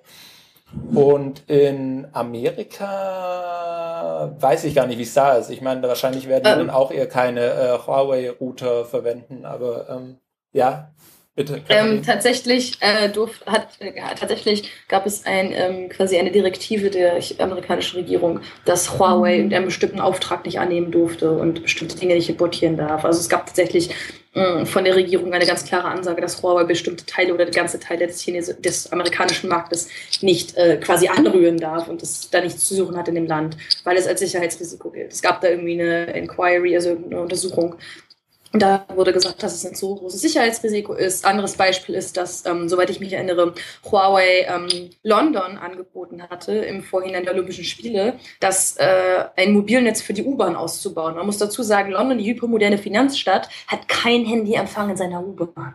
Ja, selbst Berlin, ja, selbst in Berlin hat man in manchen Teilen der Stadt Handyempfang in der U-Bahn. In, äh, in Taipei hat man, glaube ich, in fast allen Linien 4G, zumindest in denen ich, in denen ich so fahre. Also Beijing ist auch, also Beijing ist relativ gut dabei. Sie haben so ein paar Linien, die echt weit unten sind, wo es ein bisschen schwierig ist. Aber der Punkt ist, dass London das, dieses super finanziell super, super Angebot abgelehnt hat, weil sie sagt, nein, wir können das nicht machen, nicht Huawei, wir trauen euch nicht.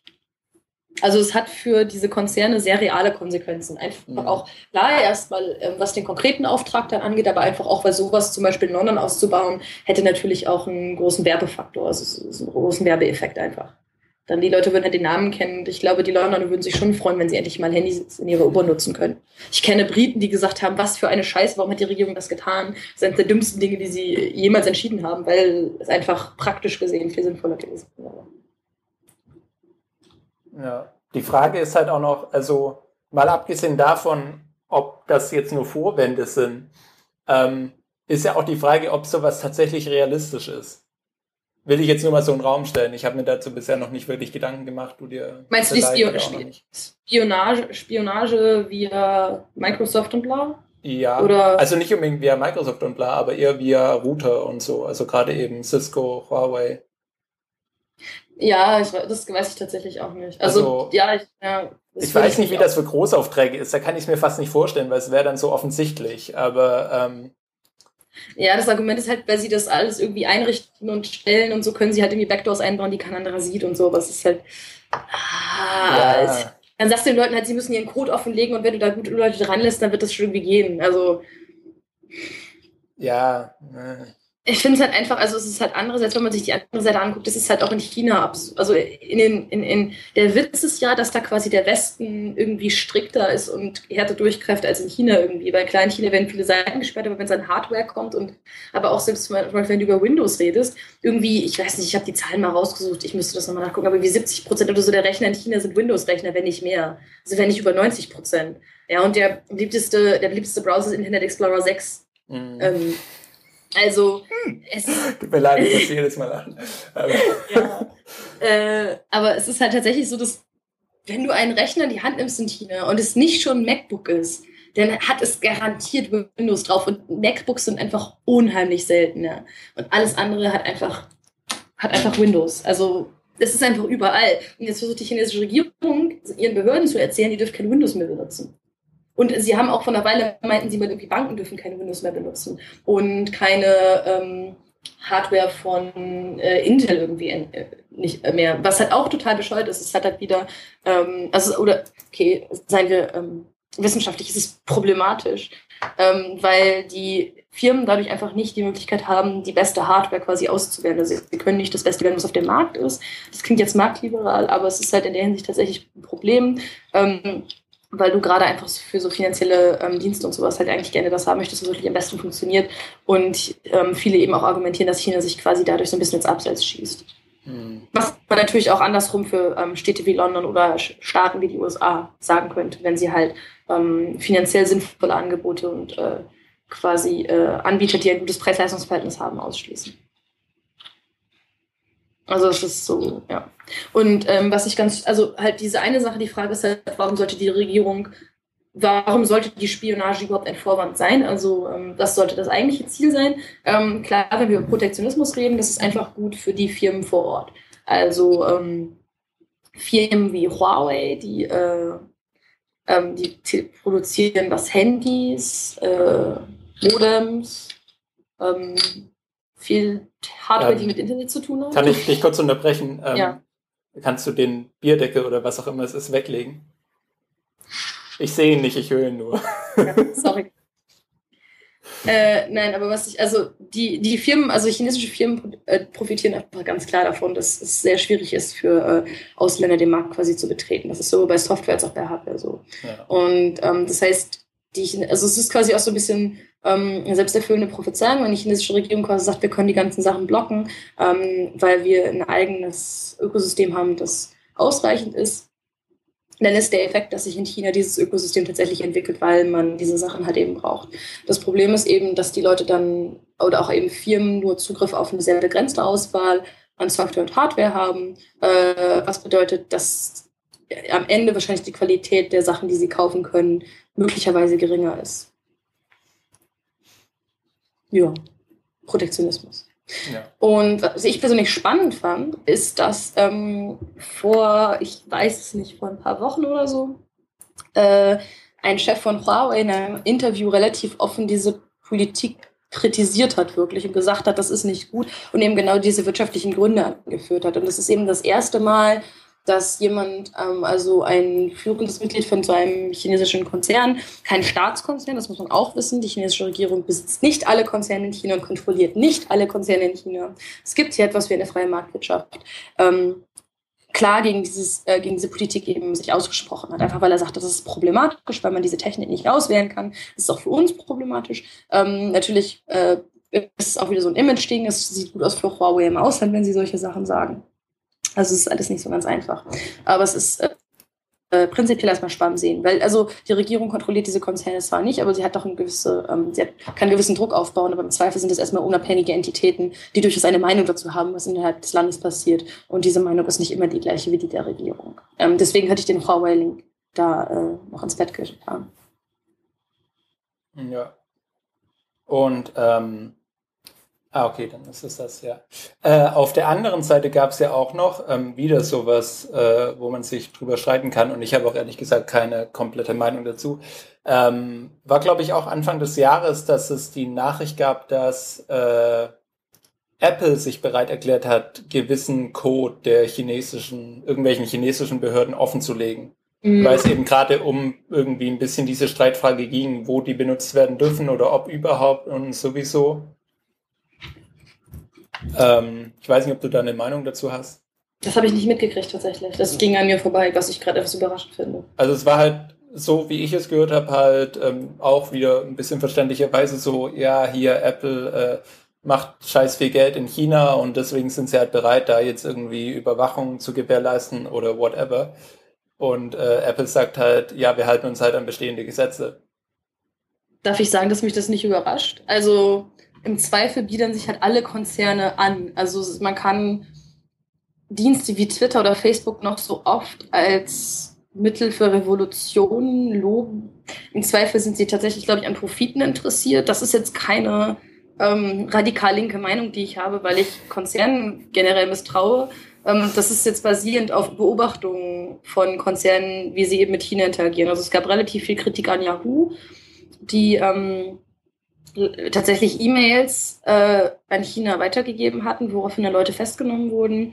Ähm, das ist tatsächlich, fällt noch so ein bisschen in die Gegend so, hm, na, vielleicht würden, würden sie wahrscheinlich auch in den meisten anderen Staaten machen, wenn die Polizei zu ihnen kommt und sagt, zeigt uns das mal, ähm, was jetzt die Beweggründe der Polizei sind, ob das irgendwie wirklich, also tatsächliche Verbrechen sind oder politische Verbrechen, ist unterschiedlich, denke ich mal. Ähm, aber auch so Sachen wie äh, Facebook und Mark Zuckerberg, der jetzt quasi echt den Hintern leckt von äh, China, sage ich jetzt mal. Zum Beispiel, als der chinesische Internetminister ähm, ihn im Silicon Valley besucht hat, hat er zufällig das Buch von Xi Jinping ähm, auf seinem Schreibtisch liegen und meinte, ja, das gibt er auch seinen Kollegen zum Lesen, weil er möchte, dass sie alle den Sozialismus mit chinesischer Charakteristik äh, verstehen werden. Und auch, dass Mark Zuckerberg äh, Chinesisch lernt und das halt auch an der Tsinghua bei uns in der Uni gesprochen hat. Das sind Sachen, das mag, also das sind so Sachen, das ist halt alles, es passt alles relativ gut zusammen. Es ist alles innerhalb von sechs, sieben Monaten passiert. Ähm, man kann sagen, das ist, weil er dieses ein wirkliches ernsthaftes Interesse an China als Land hat, weil auch seine Frau am American Chinese ist. Ähm, gleichzeitig ist es aber so, dass seine, er hat selber gesagt, dass seine Frau weniger Chinesisch spricht als er, weil ihre Muttersprache Kantonesisch ist. Ähm, und er ist der CEO eines Billionen, Milliarden Dollar Konzerns, das ist inszeniert einfach in gewisser Weise. Und das ist quasi eine Schamoffensive an China. Und im Zweifel wird Facebook halt wahrscheinlich, ähm, wenn es nach China rein kann, äh, die politische Freiheit. Vermutlich würde es vermutlich kompromittieren. Davon würde ich persönlich ausgehen, weil es einfach gerade ganz klar zeigt, dass es diese wirtschaftlichen Interessen hat. Und ich glaube, wenn China dann sagen würde, wir würden euch entsperren, wenn ihr uns quasi diesen und diesen Zugriff gewährt, dann wäre es, glaube ich, in Facebooks Interesse zu sagen, ja, einfach wenn man sieht, wie viel Mühe sie jetzt gerade da reinwerfen, ähm, hier irgendwie rüberzukommen. Was ich spannend finde, ist, dass Google zum Beispiel selber irgendwann gesagt hat, okay, dann nehmen wir unsere Server aus China weg und gehen stattdessen nach Hongkong. Mhm. Das finde ich als Move quasi interessant, weil sie ganz klar gesagt haben, wir machen das halt nicht mehr mit. Ähm, und das ist, glaube ich, in der Hinsicht relativ einzigartig. Oh, na gut, ich weiß jetzt nicht, wie es bei Yahoo ist, aber gerade bei Google wäre dann ja eben halt dann auch dieselbe Voraussetzung, dass du das Zeug dann ja irgendwie sperren musst. Inwiefern? Naja, du, du musst dann ja irgendwie rechnen, also wenn wir jetzt mal weiterhin irgendwie beim wirtschaftlichen Standpunkt mhm. bleiben, mhm. dann macht Google irgendwie viel Geld damit, da Werbung zu zeigen. Ja. Dann musst du aber halt quasi bestimmte Werbung blocken und dann halt auch die ganzen Suchanfragen. Das heißt, wenn bei Google es dann ja auch so gewesen wäre, wie es jetzt bei, äh, bei Du ist, dass die nämlich selber blocken müssen, und da nicht irgendwie halt so eine staatliche Behörde irgendwo dazwischen sitzt und das schon für die macht, dann ist es ja ein unheimlicher finanzieller Aufwand, auch die ganzen Zensurmaßnahmen irgendwie selber da noch äh, durchzuführen. Mm. Vielleicht, glaube, vielleicht noch nicht, ich weiß es nicht. Also ich glaube, es war nicht wirklich, dass die Werbung, es waren halt, war so, dass bestimmte sensible Links halt einfach nicht angezeigt wurden. Also ich glaube, weiß nicht, wie viel manuelles Blocking da passiert. Ich glaube, das war relativ viel einfach, äh, soweit ich mich erinnere, war das relativ viel einfach Stichwort-based. Also Keyword-based irgendwie. Aber ich halte es für unwahrscheinlich, dass es ein, äh, dass sie quasi als wirtschaftlichen Faktor, also dass das ein wirtschaftlicher Faktor ist, der, der eine Firma aus dem Land drückt. Ja, also aber gleichzeitig, wenn es halt, wenn es halt irgendwie doch ideologisch gewesen wäre, hätten sie dann irgendwie nicht mehr, ich sag mal, Propaganda oder Werbung damit machen können. Ich glaube, Google hat relativ viel, also relativ viel, also hat relativ viel Aufmerksamkeit dafür bekommen. Alleine, dass ich quasi Google nur damit assoziiere, finde ich schon relativ bezeichnend. Okay. Also es ist die Firma, die immer wieder genannt wird, wenn man sagt, Google, guckt mal da, Google ist auch rausgegangen und die sind jetzt in Hongkong, weil sie das nicht wollten. Von daher denke ich schon, also ich glaube, das war schon relativ erfolgreich. Okay. Ja, ich weiß nicht, mir fehlt ja. da ein bisschen der positive Spin, irgendwie so. Was ist der positive Spin? Naja, der, der Google, positive Google mag Demokratie und will nicht unter dem äh, Schöffel der chinesischen Regierung stehen. Ja, ja, das, das verbinde ich damit nicht so. Oder zumindest ist das nicht so das Ding, woran ich denke, wenn ich Google höre. Und wahrscheinlich auch 90 Prozent hm. aller anderen Nutzer außerhalb Chinas nicht. Okay, aber die, die Frage ist, ist das, also ist das sowas, was Sie für die gesamte Welt, also ich glaube, wenn Sie es für die gesamte Weltöffentlichkeit, also so einen Spin gemacht hätten, wäre es auch wieder merkwürdig gewesen. Also ich glaube. Vielleicht, ich weiß nicht, es ist halt eine Firma, die Don't Be Evil als, Lo äh, weißt du, als Motto hat. Also dann kann man das ja auch mal, ich, ich weiß nicht, ich hätte nur ja. irgendwie erwartet, dass es da so bleibendere, ja, wir sind Google, Freiheit, alles toll. Und stattdessen ist halt immer so, ja, ihr könnt Android customizen. Weil das finde, also weißt du, das finde ich, das bleibt ein bisschen auf der Strecke. Irgendwie denke ich, ja, wenn sie dann doch schon sowas ideolo aus ideologischen Gründen machen, dass man das halt ein bisschen mehr pushen könnte. Aber ich weiß es nicht. Ja. Ist nur so mein Eindruck. Ähm, ich weiß nicht. Ich weiß halt auch nicht, wie groß dieser wirtschaftliche Faktor ist. Und ich halte es einfach echt für, ich halte es einfach für unwahrscheinlich, dass der gigantische chinesische Markt mehr wert ist als dieser vermutlich re vergleichsweise relativ kleine Aufwand, den du treiben musst. Weniger um wert Zensur. ist. Ja. ja. Äh, nein, der chinesische Markt ist meiner, ich würde vermuten, dass der chinesische Markt mehr wert ist als dieser kleine Aufwand, den du betreiben musst, um diese Zensur durchzuführen. Das heißt, ich glaube, wenn du nur wirtschaftlich dran gehen würdest, würdest du wahrscheinlich im Land bleiben. Ja. Einfach mit dem Potenzial, ja, ja. was du einfach in China hast, weil du ein gigantisches Wachstum an Internetnutzern hast. Ähm, das fällt halt auch so ein bisschen in diesen Alltagspunkt rein, also Alltagspunkt rein. Also viele Chinesen nutzen einfach ähm, das Internet nicht auf Laptops oder äh, Computern, äh, Desktops halt, sondern auf ihren Handys, mhm. ähm, weil auch einfach der Zugang zum Internet, also an Leuten, die Internet zu, der Anteil oder die Anzahl von Leuten, die Zugang zum Internet haben, steigt einfach immer noch äh, extrem in China. Es sind noch extrem viele Leute hier, die keinen Zugang zum Internet haben. Das sind alles Erstnutzer, die man als Konzern abgreifen kann. Und das ist ein riesiges finanzielles Potenzial. Also das muss man einfach ganz klar sehen. Ähm, ja, das und das ist halt auch so ein bisschen, also das ist halt auch was, weswegen halt einfach viele Konzerne so sehr darauf aus sind, in dieses Land halt reinzukommen. Und ich halte es für extrem unwahrscheinlich, dass das, das auch, also ähm, so, wenn man das gegeneinander abwägt, dass dieser finanzielle Aufwand größer sein sollte als dieses, äh, also dieses Potenzial einfach. Einfach auch, dass du quasi die Möglichkeit hast, Leuten Google Services anzubieten, Leute an Google Services zu gewöhnen und diese Leute ähm, halt irgendwie einen abs absurden Anteil der Weltbevölkerung ausmachen. Ähm, aber so gesehen müsste dann Google jetzt gerade nicht auch irgendwie, also, ja gut, ja. Sie machen ja gerade keine Anstalten, irgendwie wieder nach China reinzuwollen. Zumindest nicht so offen wie Zuckerberg. Ja. Ähm, aber ich denke mal, also ich würde sagen, also Google hat tatsächlich noch ein Büro in Beijing, direkt neben unserem Campus. Mhm. Ähm, ich fahre da regelmäßig drin vorbei. Es ist ganz witzig. Man fährt durch China und man sieht dann so das riesige, das Google-Logo so schön in Leuchtlettern an einem Glasgebäude hängen. Ähm, also sie arbeiten an relativ viel. Das ist halt das, Facebook hat jetzt auch seit zwei Jahren oder einem Jahr ein Office in Beijing, ähm, da sie halt mit viel mit Werbekunden zusammenarbeiten, weil, weil ähm, große chinesische Firmen, auch wenn Google eben in China gesperrt ist, immer noch ein großes Interesse daran haben, im Ausland äh, ihre Werbung zu schalten. Und ich glaube, das ist auch ein Grund, warum sie auch hier sind. Das ist natürlich auch eine gute Ausrede. Ähm, aber zeitlich gesehen, gut, in den Internetjahren ist es relativ lange her, dass Google hier raus ist. Ähm, ich weiß nicht, also sie machen zumindest nicht so offene und offensichtliche Ouvertüren wie Zuckerberg. Ja.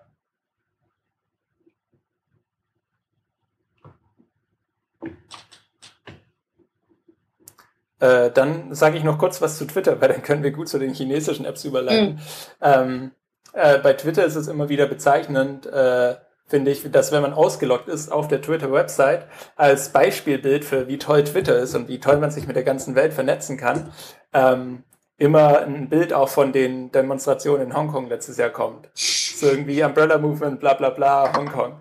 Ähm, aber natürlich ist es bei Twitter auch nochmal eine andere Kategorie. Die machen eh nicht so viel Geld und wenn dann nur mit Werbung und die sind halt in China schon durch Weibo abgelöst.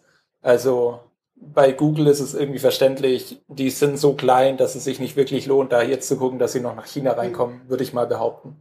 Ja. Facebook hat wenigstens noch diesen, ihr könnt euch dann mit allen euren Freunden aus außerhalb Chinas verbinden und so. Das hat dann wenigstens noch so einen Anreiz dann auch für die chinesischen Nutzer, dann zu Twitter zu wechseln, wäre dann ja eher mau, sag ich mal. Wo, Mao, haha. okay, es war jetzt nicht intendiert, sorry. Wobei man ähm, darf sagen muss, also die ganzen chinesischen Nutzer, die quasi ähm, ausländische Bekannte und Freunde haben, benutzen Facebook tatsächlich schon. Also die meisten, die ich kenne. Und also ich kenne Leute, die gesagt haben, sie haben sich auf Reisen einen Facebook-Account zugelegt, um die Leute, die sie dort getroffen haben, auf Facebook hinzuzufügen. Mhm. Muss man auch mal sehen. Das ist ganz spannend, weil man halt quasi Leute hat, die in dieses Facebook-Universum reinkommen. Äh, und auf einmal fragen sie alle, habt ihr Facebook? Und sie sagen, äh, was ist Facebook? Äh, aber auch, was ja tatsächlich nun mal so theoretisch gesehen Twitter nutzen könnte für sich, wenn es in den chinesischen Markt kommen sollte, ist, dass ähm, es eben nicht diese politische Zensur hat, extrem, wie Weibo es hat. Also wie ich halt gesagt habe, das ist jetzt, geht jetzt auch so ein bisschen diesen Alltagspunkt in mir rein. Ähm, ich kenne viele Chinesen, die sagen, Zensur hat Weibo zerstört, weil das eben alles zensiert wird und alle Posts irgendwie gelöscht werden. Und sollte Twitter, also theoretisch gesehen, wenn Twitter wieder im, also wenn Twitter wieder am Markt wäre und nicht zensieren würde, dann wäre das definitiv ein Selling Point für viele Chinesen. Also zumindest die Leute, die ich kenne. Aber, aber wie geht das denn zusammen zu sagen, sie sind wieder im chinesischen Markt, aber müssen nicht zensieren? Das ist das Problem, ich halte es für unrealistisch. Ja, okay. Aber ja, weil also im Endeffekt ist das ja genau das gleiche wie mit Weibo. Ich meine, wenn du halt auch im deutschen oder amerikanischen Twitter irgendwie Politik rausnimmst, dann, dann bleibt ja nicht mehr viel. Mhm. Oder wenn du halt aktuelle Nachrichten aus Twitter wegnimmst, dann, dann bleibt da ja echt nicht mehr viel. Aber das war ja Weibo sehr lange. Das ist ja das, was Weibo ausmachte. Also politische Nachrichten und politische Diskussionen. Ja, ja, genau, einfach, genau, genau. Ja, also, ja, ja. aber klar, bei uns ist es nichts Besonderes, aber es ist einfach, in China hast du halt keinen anderen Raum dafür. Also nicht wirklich. Deswegen ist es halt ein Selling Point für Weibo gewesen. Und dieser Selling Point ist jetzt weg. Und also ja, bei Twitter wäre das ähnlich. Wenn man, die, wenn man die Zensur hätte, dann wäre es genauso. Aber die Frage ist halt, also das wäre jetzt nur eine hypothetische Situation. Würde, würde Twitter wieder den chinesischen Markt betreten, wären sie dann von Anfang, ich hatte es für unwahrscheinlich, dass sie dann von Anfang an direkt so zensiert wären, wie Weibo jetzt gerade zensiert ist. Ähm, also so mhm. krass. Natürlich können sie auch über irgendwie Wahrnehmung gehen und so, dass die Leute halt quasi denken, ah, das ist ein westliches Unternehmen, das wird irgendwie anders sein. Ähm, und das ist reine, reine Spekulation. Du spielst schon wieder mit dem Deckel rum, aber es ist auch nicht so nervig. Ich, ich weiß nicht, wie das für einen Hörer dann im Endeffekt ist. Es ist halt immer so, kling. Ja, ich leg das mal weg. Ja, ja. Das sind zwei ähm, Deckel. Ja, äh, jedenfalls. Jetzt sind wir, wir äh, bei äh, Weibo gewesen und mhm. äh, würden jetzt dann theoretisch zum Punkt chinesische Apps, chinesisches Ökosystem und chinesische Startups kommen. Ja, wir haben auch echt schon gut Zeit hier äh, verbraucht. Ja, wird mal eine schöne lange Folge. Mir fällt gerade auf, dass ich nie Kapitelmarken gesetzt habe. Ähm. Ich habe ich hab, ich hab drei. Ah, okay. Also vier, wenn man die erste mitzählt. Hast du die jetzt von gerade? Während wir äh, noch dumm rumlabern? Ja, es ist eine Stunde 23 plus 4 Minuten 20. 4 Minuten 20 Sekunden. Okay. Also eine Stunde 27 und 50 Sekunden. Ja, das äh, würde ich auch so sagen. Okay. Ähm, ja, was möchtest du dazu sagen? Zu den chinesischen äh, Apps? Sollen wir mal so die bekanntesten vorstellen? Oder? Wir können auf diese unheimlich gut Spiegel Online-Artikel verlinken. Das wollte ich gerade auch erwähnen. ähm, ja, Katharin hat neulich einen Artikel geschrieben bei Spiegel Online über die, waren es die Top 10? Oder? Ähm, nee, es waren, glaube ich, elf oder so. Aber ja, es waren so die beliebtesten Apps, die es quasi in China ja. gibt. Ähm, wir fangen halt mal. Hm? Ja. Ja, wollen wir die Liste durchgehen oder wie machen wir das jetzt? Äh, du, du, hattest, du hattest einen Plan anscheinend, also fang gerne damit an. Na, ich würde nicht die ganzen elf machen. Ich würde jetzt einfach mal mit der bekanntesten und wichtigsten mhm. meiner Meinung nach anfangen und das ist äh, WeChat. Da stimme ich dir ausnahmsweise zu. Danke. Zu gnädig. Ähm, eine App, die ich endlich wieder von meinem Homescreen werfen konnte, nachdem ich nicht mehr in Mainland China bin. Ach, deswegen antwortest du nicht mehr. Nee, hier sind keine ungelesenen Nachrichten. Aber ähm, WeChat ist im Grunde, und jetzt widerspricht mir nicht sofort, im Grunde, wenn man es aufmacht, ist es wie WhatsApp. Mhm. Äh, die, die Hauptfunktion, die einem ins Auge sticht, sind halt Chats mit einzelnen Personen und aber man kann auch Gruppenchats machen. Und das sieht ähnlich aus wie WhatsApp und das funktioniert eigentlich auch ähnlich wie WhatsApp. Es hat nur ein sehr großes Differenzierungsmerkmal, naja, zwei eigentlich, sagen wir zwei. Ähm, nämlich Sticker und äh, Moments. Ne? Mhm. Soweit Zustimmung? Ja. Also ähm, Sticker sind quasi animierte GIFs. Und die sind dann halt nicht eben nur Smiley groß, sondern eben wie die Sticker bei Facebook auch ähm, ziemlich groß, so im Verhältnis zum Rest vom Bildschirm auf so einem kleinen Handy. Äh, und es sind dann aber eben nicht wie bei Facebook nur irgendwelche bestimmten animierten Figürchen, sondern das sind wirklich, äh, da kann man wirklich selber GIFs abspeichern. Und es sind halt auch sehr viel stärker animiert und sehr viel übertretere Darstellungen und Emotionen und so. Und das äh, führt dann halt zu einem sehr komischen Effekt. Porno-GIFs sind ein Ding, muss man dazu sagen. In, in deinem WeChat vielleicht, in meinem nicht. Das hat mit meinem WeChat nicht viel zu tun. Ich habe eine Freundin, die ähm, das da wissenschaftlich zu arbeitet tatsächlich. Und äh, das ist unter chinesischen Erwachsenen relativ üblich, dass man sich diese Dinge anscheinend schickt. Du hast die, also Air, du hast die Airquotes bei wissenschaftlich vergessen. Nein, äh, ja, ist bestimmt interessant. So, ja, meine ich, und das Ding ist, hat sie, also sie, ich habe die noch nie gesehen, aber sie hat, sie hat einfach eine gigantisch große Sammlung an Pornogifts, weil sie den Scheiß halt sammelt, um das dann irgendwie zu evaluieren. Mhm. Ihr solltet Nils Gesicht jetzt sehen. Ja, äh, nee, ich meine, zu, zu dem, was man sonst so hört von, weißt du, wissenschaftlicher, praktischer Research, was irgendwie Internet in China angeht oder so, ist das ja schon mal was irgendwie cooleres als irgendwie Vorkommen halt von politisch sensitiven Wörtern in WeChat-Posts. Nummer ja, 5 von 5000 irgendwie so. Es geht halt einfach auch in eine Richtung, die ich halt eben vor, vorhin schon mal angesprochen habe, dass es halt so ein bisschen dahin geht, dass man eben die Kultur quasi anerkennt, also die Internetkultur, die es eben in China gibt und sich mit dieser Kultur eben beschäftigt. Ähm, zum Beispiel hat sie auch eine riesige Sammlung an Selfies von Leuten und sich damit mal beschäftigt. Und es ist eben so, dass man zum Beispiel am Hintergrund des Bildes erkennt, dass unheimlich viele Selfies von Leuten kommen, die äh, also wirtschaftlich halt zum Beispiel nicht so gut gestellt sind. Also in der Hinsicht sind eben Selfies in China auch ein Ausdrucksmittel irgendwie für Leute, die halt sonst nicht diese Möglichkeit haben. Also dadurch siehst du halt auch, was für Leute diese Medien nutzen mhm. und du kannst es eben auch irgendwie evaluieren. Das finde ich eigentlich schon spannend. Und einfach auch, wie das halt genutzt wird, kreativ einfach. Das ist ähm, meiner Meinung nach definitiv ein Punkt, den man sich angucken sollte, auf jeden Fall. Ähm, anstatt halt immer nur das chinesische Internet damit zu verbinden, dass es halt politisch unfrei ist.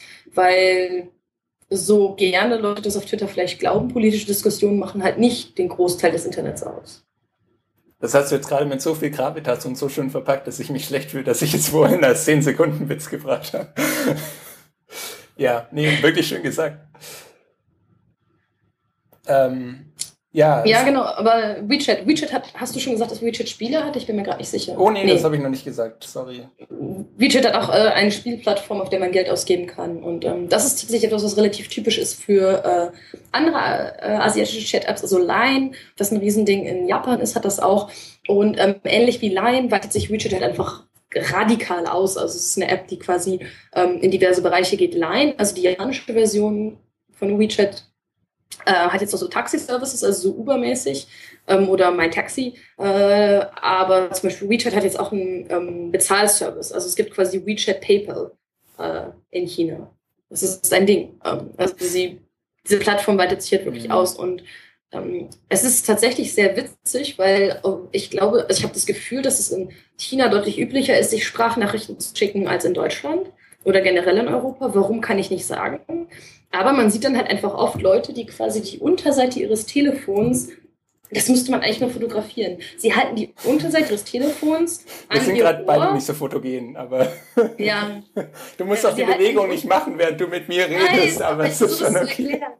Sie halten die Unterseite des Telefons an ihr Ohr das Ohr steht halt zur Seite, das Telefon steht halt zur Seite ab. Also Sie, ihr, ihr, nehmt euer, ja, ihr nehmt euer Smartphone in die Hand und haltet es dann waagrecht haltet den Screen meinetwegen nach oben und dann drückt quasi die und dann Unterseite Dann sind die Lautsprecher eures Smartphones unten äh, in Richtung Ohr und dann hebt ihr das aber noch ganz nah ans Ohr. um eben in der Öffentlichkeit gut Audionachrichten abhören zu können. Und wenn man es zweimal gemacht hat, fühlt man sich echt nicht mehr doof dabei. Und es hört auch wirklich, also es ist halt auch die, dann hört halt nicht jeder die Audionachrichten. Ihr müsst halt keine ähm, Kopfhörer an euer Handy dran tun, damit ihr die Audionachrichten privat abhören könnt. Ja. Also es ist schon, ähm, ich finde das sehr spannend und ich finde es ganz witzig. Äh, tatsächlich war auf der Republik auch jemand, der sagte, ähm, naja, äh, vor vier Jahren hat man sein Telefon so benutzt und dann zeigt er halt ein Bild von jemandem, der sein Handy so am Ohr hatte und heutzutage benutzt man sein Telefon so und da zeigt halt jemand, der einfach in das Mikro unten in seinem Handy reinsprach. Das ist quasi mhm. asynchrone äh, Kommunikation, aber immer noch äh, über Sprache. Das ist sehr cool. Aber was wäre quasi die nächstwichtige App, wenn du das jetzt schon so. Ähm, also, nee, ich, ich wollte, wichtigste.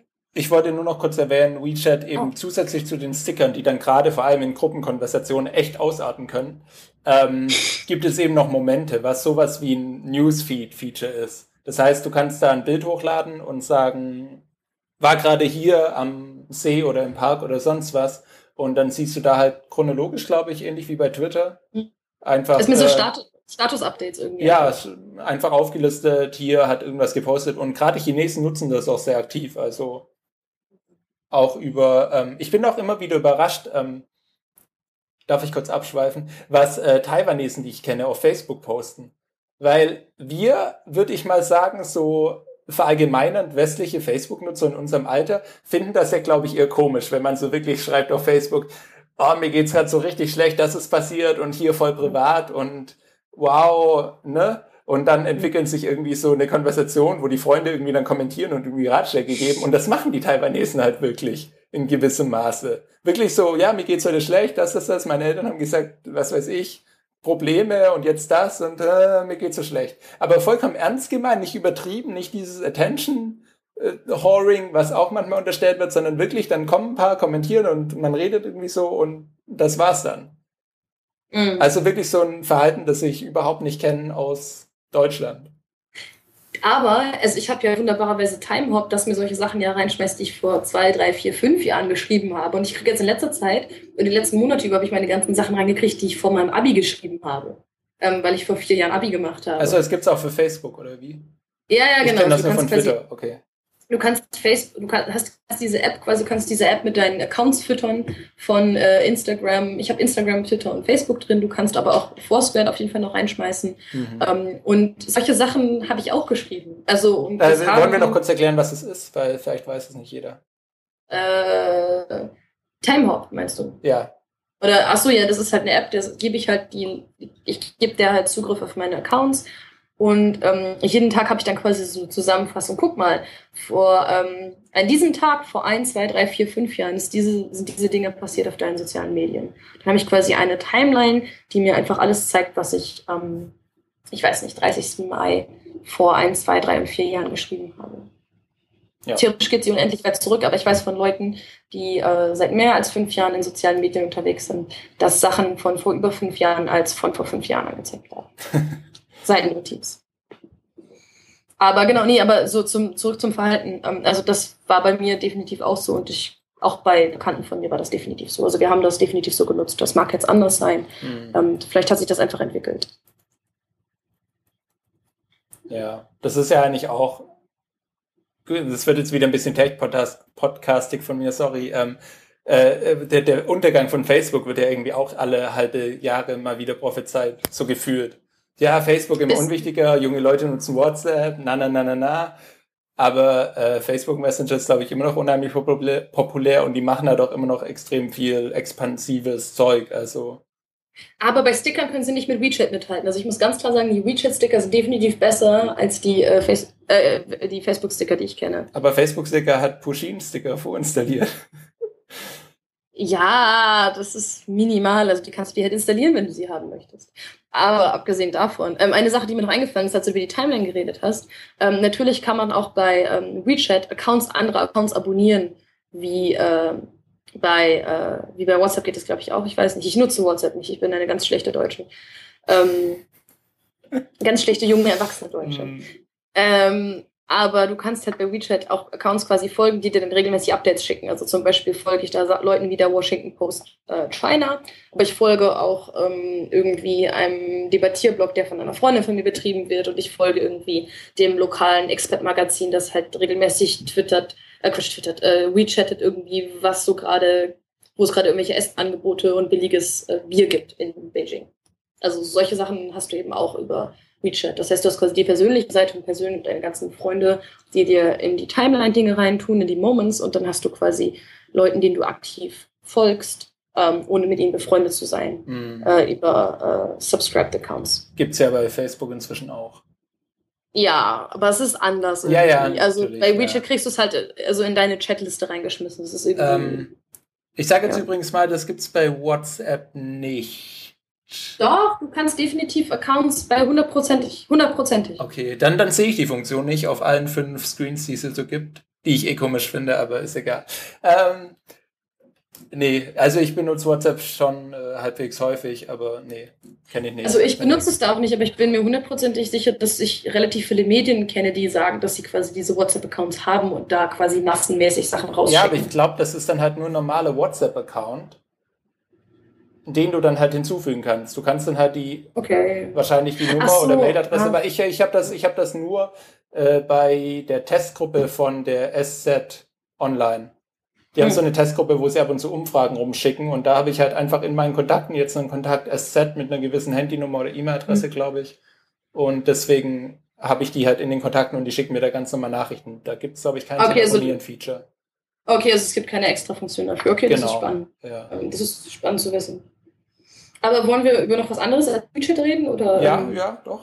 Aber das spiegelt, also spiegelt sich unsere, also zumindest meine Nutzung des, der chinesischen Apps relativ stark wieder. Also mhm. WeChat ist da so, so an die 90 Prozent wahrscheinlich. Ja. Äh, was, womit würdest du denn weitermachen? Also. Ähm, naja, dann ja Gut, die, die zweithäufigste App, die ich immer benutzt habe in China, war dann eigentlich halt Baidu Maps. Mm, ja, gut, aber es ist halt ein Äquivalent zu Google Maps, ja. besseren Kartenmaterial. Und halt mit äh, auch eingebundener Taxiro-Funktion und so. Ja, ich weiß nicht, das Google Maps. Ich habe das, also ich habe es manchmal ohne Karte benutzt und manchmal mit. Also das heißt, man kann halt einfach auf so zwei, drei Dinger drücken und dann äh, sieht man im Umkreis Taxen und kann dann halt sagen, ich würde hier gern irgendwo hinfahren. Aber was ziemlich cool ist, was man machen kann, ist die Route berechnen lassen von A nach B und dann halt sagen, das will ich das jetzt stimmt. mit dem Taxi machen und dann ruft der halt automatisch dann die um Taxis in der Umgebung und sagt, hier für die Route bitte jemand dahin. Vor allem sagt er dir in der App, wie lange du, wie viel du für die Route bezahlen solltest im Taxi hm. nach normalen Preisen, weil die für jede Stadt unterschiedlich sind. Ähm, und in China wirst du relativ oft beschissen von Taxifahrern, ähm, die dann halt irgendwie einen langen Umweg fahren oder so oder irgendwie sagen, du musst hier noch das und das extra bezahlen. Ja. Äh, und bei Du Maps sagt dir halt direkt, wenn du diese Strecke mit dem Taxi fährst, dann solltest du so und so viel bezahlen. Meistens sind es irgendwie, also ist es oft so, dass es ein bisschen drüber ist, wenn man nachts fährt, was halt irgendwie so die Situation ist, in der man meistens Taxi fährt, weil es halt keine Uber mehr gibt. Ähm, aber es ist trotzdem relativ akkurat. Und du kannst halt irgendwie so einen Richtwert und du weißt, ab wann du den Taxifahrer quasi äh, anmeckern kannst. Und ihm sagen ja. kannst, dass er dich übers Ohr gehauen hat und dass du das Geld nicht zahlst. Und das ist auch definitiv sehr gut, wenn man nicht aus äh, der Stadt kommt, mit der man Taxi fährt. Ja. Weil man einfach die Tarife nicht kennt. Und ich glaube, Google hat sowas nicht. Ich fahre halt in Deutschland die Taxi bei teuer. Ähm, ich habe keine Ahnung. Ähm, nee, ich weiß, aber ich glaube auch nicht. Also ja. nicht, dass ich wüsste. Äh, ähm, also tatsächlich ist ja die nächste App, die ich nutze, Taubau. Mhm. Also ich weiß nicht, wie viel du geshoppt hast, während du hier warst. Naja, ich also shoppe halt gern auf Webseiten, also auf dem Desktop. Ich bin halt kein Chinese. Ja, ähm, ich shoppe auch lieber auf dem Desktop, aber die Sendungsverfolgung bei Taubau ist einfach geil. Da, da kann ich jetzt kurz erwähnen, dass meine Kopfhörer ja am gleichen Tag geliefert wurden, als ich sie bestellt habe. Deswegen brauchte ich gar keine Sendungsverfolgung. Äh, nein, ähm, aber tatsächlich ja. hat Taubau, also Taubau hat quasi, erstmal ist es von der Usability her ziemlich geil. Du hast quasi, ich mache das hier gerade mal auf, ähm, du hast quasi in Mein Taubau eine, eine, einen Bereich, wo du deine gesamten gekauften Produkte angezeigt bekommst. Und du hast ähm, die Kategorie, äh, du musst noch zahlen. Ähm, es wird, der Versand wird quasi abgewartet. Die Sachen sind noch nicht abgeschickt von der Firma. Ähm, es wird, also du wartest darauf, dass du sie erhältst. Sie sind abgeschickt und befinden sich im Lieferzustand irgendwie. und ähm, es wird irgendwie deine, äh, deine Bewertung quasi erwartet. Ähm, das ist quasi so der nächste Schritt. Und ähm, die Sendungsverfolgung an sich ist unheimlich detailliert. Also bei, wenn man, wenn man irgendwie ein Paket mit DHL verliert, weiß man ja meistens nur, es war vielleicht irgendwie so da in diesem Landkreis oder diesem Bundesland. Ähm, bei Taubau läuft es eher so, wenn du ein Paket verlierst, dann kannst du sagen, das war bei dieser Paketstation und die Person mit dieser Nummer ähm, und dieser ähm, Angestellten-Nummer hat das Paket als letztes in der Hand gehabt. Was halt schon relativ krass ist. Mhm. Du kannst wirklich unheimlich detailliert einfach nachverfolgen, wo deine Pakete sind. Die werden irgendwie einfach irgendwo gescannt und die Information geht direkt in deine App. Das heißt, du kannst wirklich direkt nachverfolgen, wo das Ding gerade ist. Es gibt natürlich Lücken, also wenn das Ding irgendwie zwei Tage mit einem Laster oder so unterwegs ist durch halb China, dann ist halt irgendwie passiert man gerade nichts. Aber du kannst wirklich extrem detailliert nachverfolgen, wo deine Pakete gerade sind. Ähm, das ist halt einfach, glaube ich, vor allem gut, weil du halt auch den Leuten dann, wenn du ein Paket verlierst, relativ klar sagen kannst, das ist da und da verloren gegangen und das ist da und da verschütt gegangen. Und auch der Kundenservice ist halt direkt in die App mit integriert. Du kannst wirklich, wenn du in der App bist und du bist halt quasi zum Beispiel drin, siehst, oh, das Ding kommt halt irgendwie gerade nicht an, dann kannst du direkt draufklicken, da gehst du drauf, ich möchte mit dem ähm, Menschen reden und dann hast du quasi einen Chat in der App, in der Taubau-App selber, wo du direkt mit dem äh, Verkäufer äh, chatten kannst dem sagen kannst, hier, das und das ist das Problem.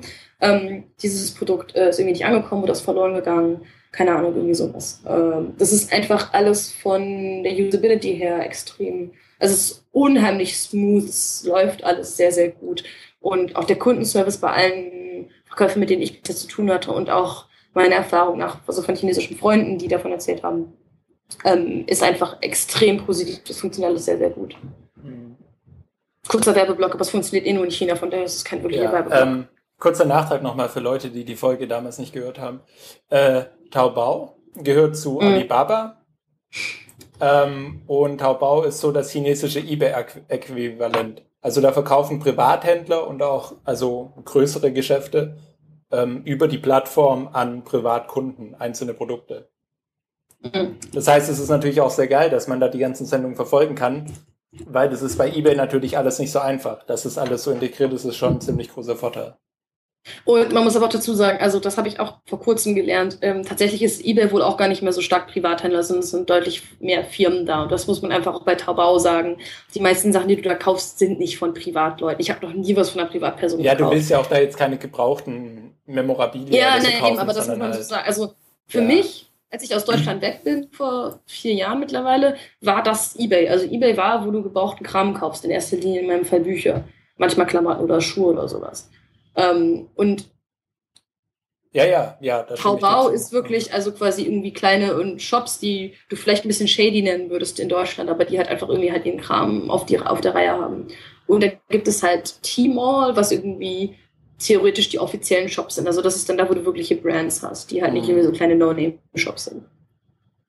Ähm, was, was mir aber nochmal jemand irgendwann erzählt hat, ich weiß, es müsste auch jetzt entweder in Hongkong oder sonst wo gewesen sein, vor zwei Monaten oder so, ähm, ist, dass du halt über Taobao schon noch privat gut Sachen loswerden kannst, die halt irgendwie rar sind.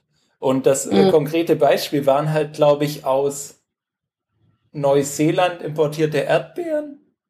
Oh, es war halt, aber das ist aber das ist doch wie, es ist doch wie eBay. Ja, ja, klar, nee, ich meine nur, das ist halt, aber das halt dann eben so als Luxusgut quasi, dass du irgendwie sagst, ja. hier, das ist jetzt gerade irgendwie frisch und geil und reif und dann hast du halt einen verdammt hohen Preis für irgendwie so ein paar Früchte und äh, die chinesische Kundschaft denkt sich dann halt, oh geil, irgendwie nicht richtig schrecklich gespritzte frische Früchte aus dem Ausland, da zahle ich jetzt mal ganz scheiße viel Geld für.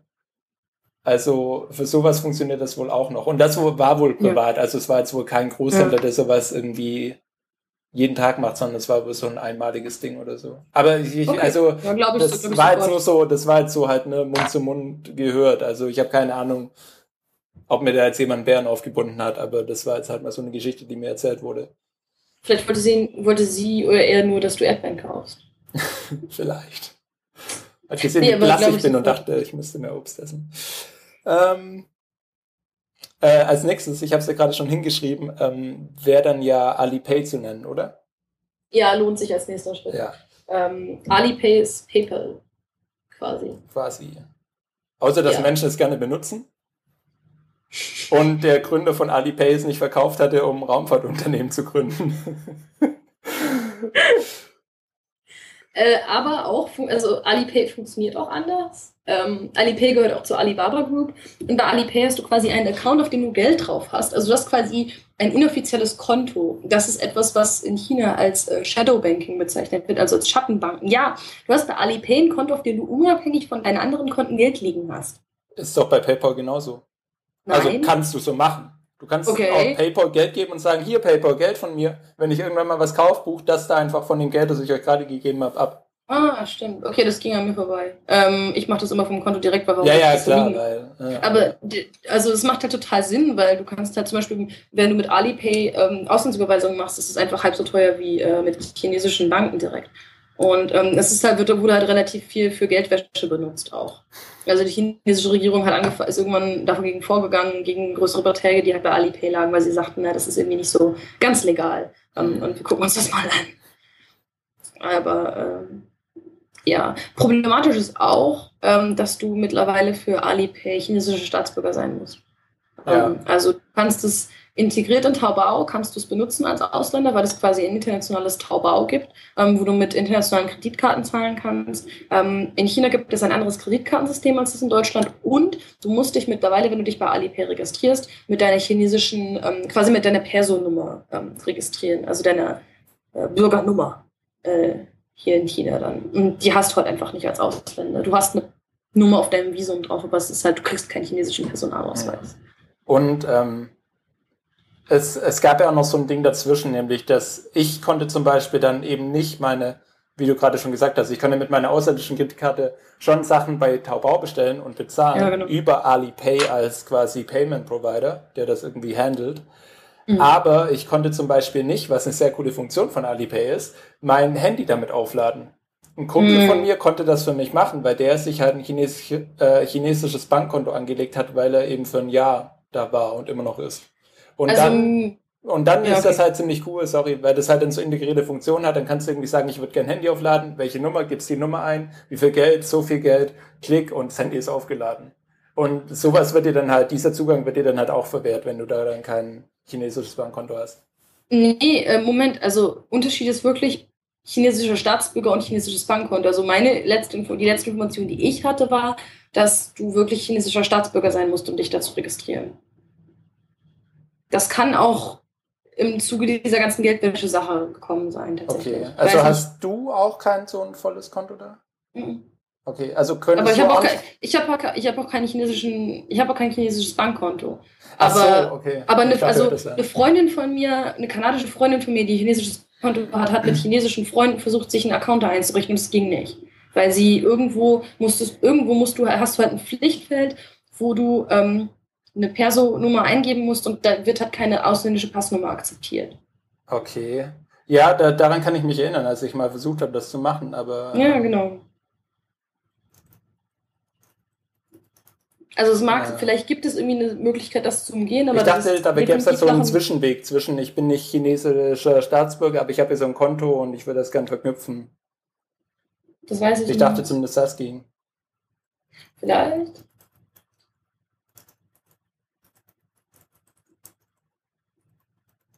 Ich leide ja auch gerade ein bisschen, weil ich mir gerne ein chinesisches Telefon kaufen würde. Und ähm, auf der Webseite kann man natürlich nur mit einem chinesischen Bankkonto oder mit Alipay bezahlen. Ähm, mhm. Internationale Kreditkarte. Ich meine, hey, warum sollte man sowas benutzen?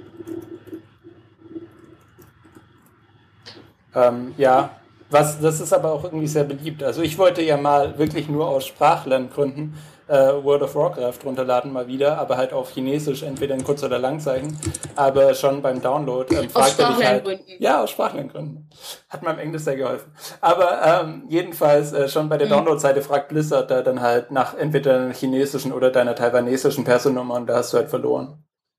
Was ich sehr schade finde, aber das ist mhm. wahrscheinlich besser für den Rest meines Lebens.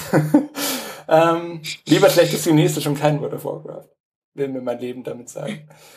Ähm, ja, Alipay. Die App fand ich immer sehr verwirrend. Die ist so ein bisschen über, zu überladen und zu ich glaube, übersichtlich für meinen Geschmack, aber das ist nur so mein subjektiver Kommentar dazu.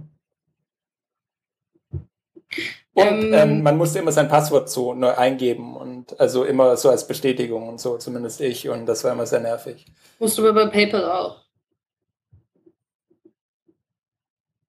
Ja, aber ich glaube, da gab es das Problem, dass ich da nichts reinkopieren konnte in das Feld oder so, auf jeden Fall. Äh, okay, ähm, ich habe gerade gefragt, ähm, äh, hier Person, die ähm, einfach mal mhm. unerkannt bleibt, ähm, hat seinen Alipay-Account vollständig registriert mit Reisepass und Bankkonto. Also mit okay. Reisepass Deutsch und Bankkonto Chinesisch. Okay. Und kann dann wohl das in vollem Funktionsumfang nutzen. Okay, wann hast du das probiert, das Konto zu machen? Also das Problem ist halt in China, dass solche Regelungen ändern sich halt auch andauernd. Das heißt, es ja. kann gut sein, dass es naja, im August... Ich denke, das war so im September, Oktober, wo... Es kann gut sein, dass es September, Oktober möglich ja. war und jetzt nicht mehr geht. Ja, also das, das ist, würde ich jetzt... Ähm, ja, würde ich jetzt nicht ausschließen. Äh, hast du noch was zu Alipay zu sagen? Oder nee. Wir sollten eh lang irgendwann mal Schluss machen in der Zukunft. Ja, gibt es noch wichtige Apps? Mir fällt jetzt nämlich, glaube ich, auch keine mehr ein. Also nicht so omnipräsent, was ich ganz spannend finde, ist, ähm, oder sind die ganzen Musik-Apps, die es gibt. Unter, also QGo Music oh. ist da die beliebteste. Ja. Tugo oder QQ? QGo.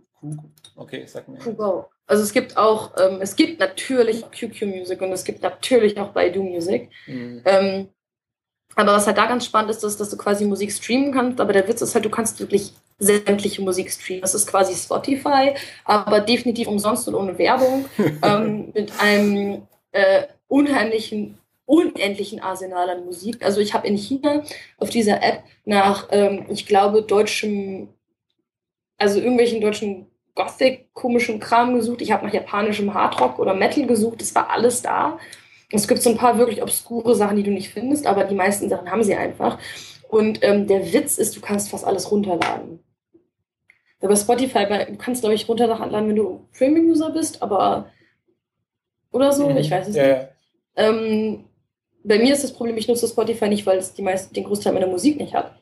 Ähm, aber bei den chinesischen Apps findest du halt wirklich einfach, sie haben einfach eine unendlich große Datenbank und du kannst wirklich Apps runterladen. Und ähm, ich bezweifle persönlich, dass da die Rechte mit allen Künstlern geklärt wurden. Aber ähm, das ist jetzt einfach mal nur so in den Raum gestellt. Das hat bestimmt alles seine Richtigkeit. Äh, garantiert. Also ich meine, sonst äh, ist ja äh, nicht möglich. Ja. Ja. Aber das wäre so sonst, was ich noch etwas ganz spannend finde. Auch spannend, das funktioniert oft über VPN nicht. Also du kannst tatsächlich nur aus China darauf mhm. zugreifen. Das, das haben sie inzwischen aber auch gut eingeführt. Also das auch, es gibt ja auch ähm, viele Seiten, wo man im Internet Filme angucken kann. Meistens dann ältere oder manche Filme eben umsonst und irgendwie neue Blockbuster-Filme kann man irgendwie. Oder chinesische Serien, die teils im Internet mitveröffentlicht werden. Ja, also aber halt meistens, also große Filme ist, ist, dann eben nicht alles frei, sondern es gibt dann Werbung. Und bei eben neuen Filmen oder neuen Serien kann man dann irgendwie fünf oder vier oder zehn Minuten gucken. Und dann kommt aber irgendwie die Meldung, dass man den Film jetzt leihen oder kaufen muss. Ähm, oh, okay. Und äh, das ist halt aber für manche Filme, für so Klassiker, die jetzt irgendwie schon 20 Jahre alt sind oder so, eigentlich ganz geil, aber die sind halt leider aus dem Ausland auch nicht mehr erreichbar, die meisten. Ja. Da kommt dann auch, sorry, sie sind nicht in Mainland China. Tschüss. Also ich hätte tatsächlich, also es gibt auch tatsächlich, es gibt ein Plugin, ähm, die kurze Werbeblock, für äh, Chrome, das heißt Unblock Yoku, mit dem du dann quasi nur, wenn du auf Yoku bist, einen Tunnel aufbaust, also tut, als ob du aus China kommst, sodass du dann Sachen, die geblockt werden, ähm, öffnen kannst. Mhm. Wo halt, also es ist halt ganz spannend, weil offen gesagt profitiert man einfach ganz klar von der äh, Copyright-Situation äh, in China und ja. solchen Sachen wird. Das war jetzt auch, ich weiß nicht, wie es dir, äh, dir ging. Ich meine, mit VPN ist YouTube natürlich auch keine Freude in China. Aber äh, nachdem ich jetzt dann ja zwei Monate, glaube ich, aus China draußen war und dann jetzt wieder in Deutschland war, ähm, Anfang des Monats, ja. war es richtig frustrierend, dann so irgendwie Lieder oder sonst was, was man halt gerade so gern öfters anguckt auf YouTube, zu laden und dann wieder diese ganzen GEMA-Warnungen zu sehen. Wenn man, oh. wenn das mal komplett aus dem Kopf draußen war, dass es das überhaupt gibt, irgendwie plötzlich damit wieder konfrontiert zu sein. Frag mich mal, ich war ja in Frankreich für zwei Jahre und da habe ich ja YouTube und ich habe YouTube ohne GEMA-Warnung. Mhm. Und das ist mir mehrmals passiert, dass ich, ich glaube, YouTube-Links sogar getwittert habe und Leute geschickt habe, die dann sagten, das kann ich in Deutschland nicht angucken. Weil GEMA, also es ist halt, aber auch dafür gibt es ja Plugins, aber naja. Ja. Ähm, ich glaube, wir sollten langsam mal zum Ende kommen. Ne? Wir können, glaube ich, auch langsam zum Ende kommen. Gut, dann äh, können wir noch unseren Abschlussteil machen? Ja, jetzt sind wir bei 1, 5, 8. Ich, ich kann dir das nachher sagen. Nicht schlecht. Ja, das ist lang geworden. Nee, ich, sehe ja die ist Zeit beim Aufnahmeprogramm. Also, Ah, stimmt. das ist ja der Vorteil. Okay, also, äh, Empfehlungen. Ja, genau, eine Link-Empfehlung äh, darüber oder eine Quellenempfehlung darüber haben wir. Das haben wir irgendwie, das war ein Plan, das durchgehend zu machen, aber das klappt nicht wirklich. Aber ich glaube, ihr verzeiht uns das. Ich hoffe, ihr verzeiht uns das. Ja. Ich glaube, Ähm, zwei Stunden lang uns zuhören, da will man danach nicht unbedingt noch direkt was weiter zum Thema lesen. Egal. Äh, Katharin hat herausgesucht äh, whatsonwayboard.com. Ihr Mm. findet den Link in den Show Notes. Und Katharin, was ist das? Ähm, es ist eine Seite, die quasi bloß tut, was in ihrem Namen drin steht. Sie schreibt über Dinge, die auf Weibo populär sind. Ähm, und das ist einfach ganz spannend, um mal ein bisschen, also ähnlich wie China Smack, ein bisschen Einblick zu kriegen in diese Themen. Anders als China Smack, über die wir beim letzten Mal äh, gesprochen hatten. Ähm, das geben sie halt quasi nicht irgendwie direkt Kommentare wieder, die zum Thema dann gegeben werden und die direkt übersetzen, die, äh, übersetzen sie direkt, sondern What's on Weibo ähm, fokussiert so ein bisschen mehr auf diesen äh, redaktionellen Aspekt. Also sie schreiben dann halt über das Thema, schreiben ein bisschen über den Hintergrund und gehen teils auch über das hinaus, was eben bei Weibo gesagt wird. Das heißt, die Texte gehen irgendwie ein bisschen tiefer. Ähm, es wird nicht ganz so oft gepostet. Äh, sie sind mir jetzt öfters mal ähm, auf Facebook untergekommen. Also es hat Leute, Leute, Dings von denen retweetet haben. Äh, äh, retweetet, gepostet haben oder so. Das fand ich ganz interessant. Und ähm, ist halt manchmal ganz spannend, sich das mal so ein bisschen anzuschauen. Einfach halt, um ein bisschen zu kriegen, was halt jetzt noch auf Weibo passiert. Wenn man eben in Betracht zieht, dass Weibo mittlerweile sehr stark zensiert wird, muss, das muss man einfach im Hinterkopf behalten. Ähm, dahingehend sind die Themen halt meist entsprechend unpolitisch und man kriegt eher so ein bisschen, was gerade die sozialen Aufreger und gesellschaftlichen Aufreger in China sind. Ja. Aber es ist halt trotzdem ganz spannend so. Also, keine Ahnung, wenn man halt irgendwie Chine, wenig mit dem chinesischen ähm, oder wenn man halt sonst wenig mit dem Chinternet äh, zu tun hat. Facepalm Nils. Ja, ja. Ähm, Ähm, dann ist das wahrscheinlich mal ganz spannend. äh, darf ich dann dazu noch die zweite ähm, spontane Recommendation abgeben? Äh, ich hätte jetzt sowieso nicht für eine andere Folge aufspannen, aber wenn es thematisch passt. Na, es, es passt halt schon ziemlich thematisch. Und zwar äh, gibt es einen englischsprachigen China-Podcast, den wir vielleicht schon mal erwähnt haben, der Haben heißt ähm, Seneca Podcast. Und vor, ich glaube, vier oder drei Wochen kam da eben eine Folge raus, ähm, wo die zwei Moderatoren einen Forscher, ich glaube Doktoranden oder Postdoc, interviewt haben, ähm, der eben mit Material von Weibo forscht. Und zwar genauer geht es um Posts, die auf Weibo zensiert wurden zum Thema Nationalismus in China. Mhm. Und das war einfach ganz nett, weil der dann halt auch beschreibt, wie sie überhaupt an die Daten gelangen und sowieso und überhaupt. Und das war halt dieser Weibo-Zensuraspekt aus einem wissenschaftlichen, aus einer wissenschaftlichen Perspektive betrachtet. Und also falls äh, so Internet Research sich dafür jemand interessieren sollte, kann man das empfehlen. Das war informativ. Cool. Dann wäre es das damit für diese Folge. Wir freuen uns über Feedback. Wenn ihr noch Fragen zu diesem gigantischen Thema habt, über das wir schon viel zu lange geredet haben, hören uns an. Ähm, Ja, ich hoffe, also ich glaube, wir haben so alle großen Punkte mal abgedeckt. Ähm, Wobei, was, was ist, was uns auch irgendwie, was halt auch Julien und mir in der letzten Folge passiert, das ist halt manchmal relativ schwierig. Er fing halt dann über das Fuko an, über das Fuko-System zu reden und vergaß halt irgendwie komplett, dass es halt was ist, was nicht im Kopf hast. Also ich glaube, wir haben halt schon irgendwie eine relativ eingeengte Perspektive, weil wir halt nicht diesen ähm, Außenseiterblick irgendwie haben. Ja. Das heißt, es kann gut sein, dass da noch Fragen kommen, an die wir gar nicht gedacht haben. Ich weiß nicht. wir müssen auch mal immer so eine Aftershow machen, einfach so ein Burp, wo dann die Show aus ist und danach fangen wir dann an mit Abschweifen, während wir drüber reden, dass wir schon viel zu lange geredet haben. Ähm, ja, wir hoffen, euch hat es gefallen und Katharin darf jetzt noch Tschüss sagen und von mir ist auch noch ganz viel anderes, aber ich drücke auf Stopp, sobald du dann auch ruhig bist. Tschüss. Okay, gut, dann, wenn du mir das jetzt schon so schön vorgescriptet hast, dann sage ich auch nur noch Tschüss und äh, bis zum nächsten Mal.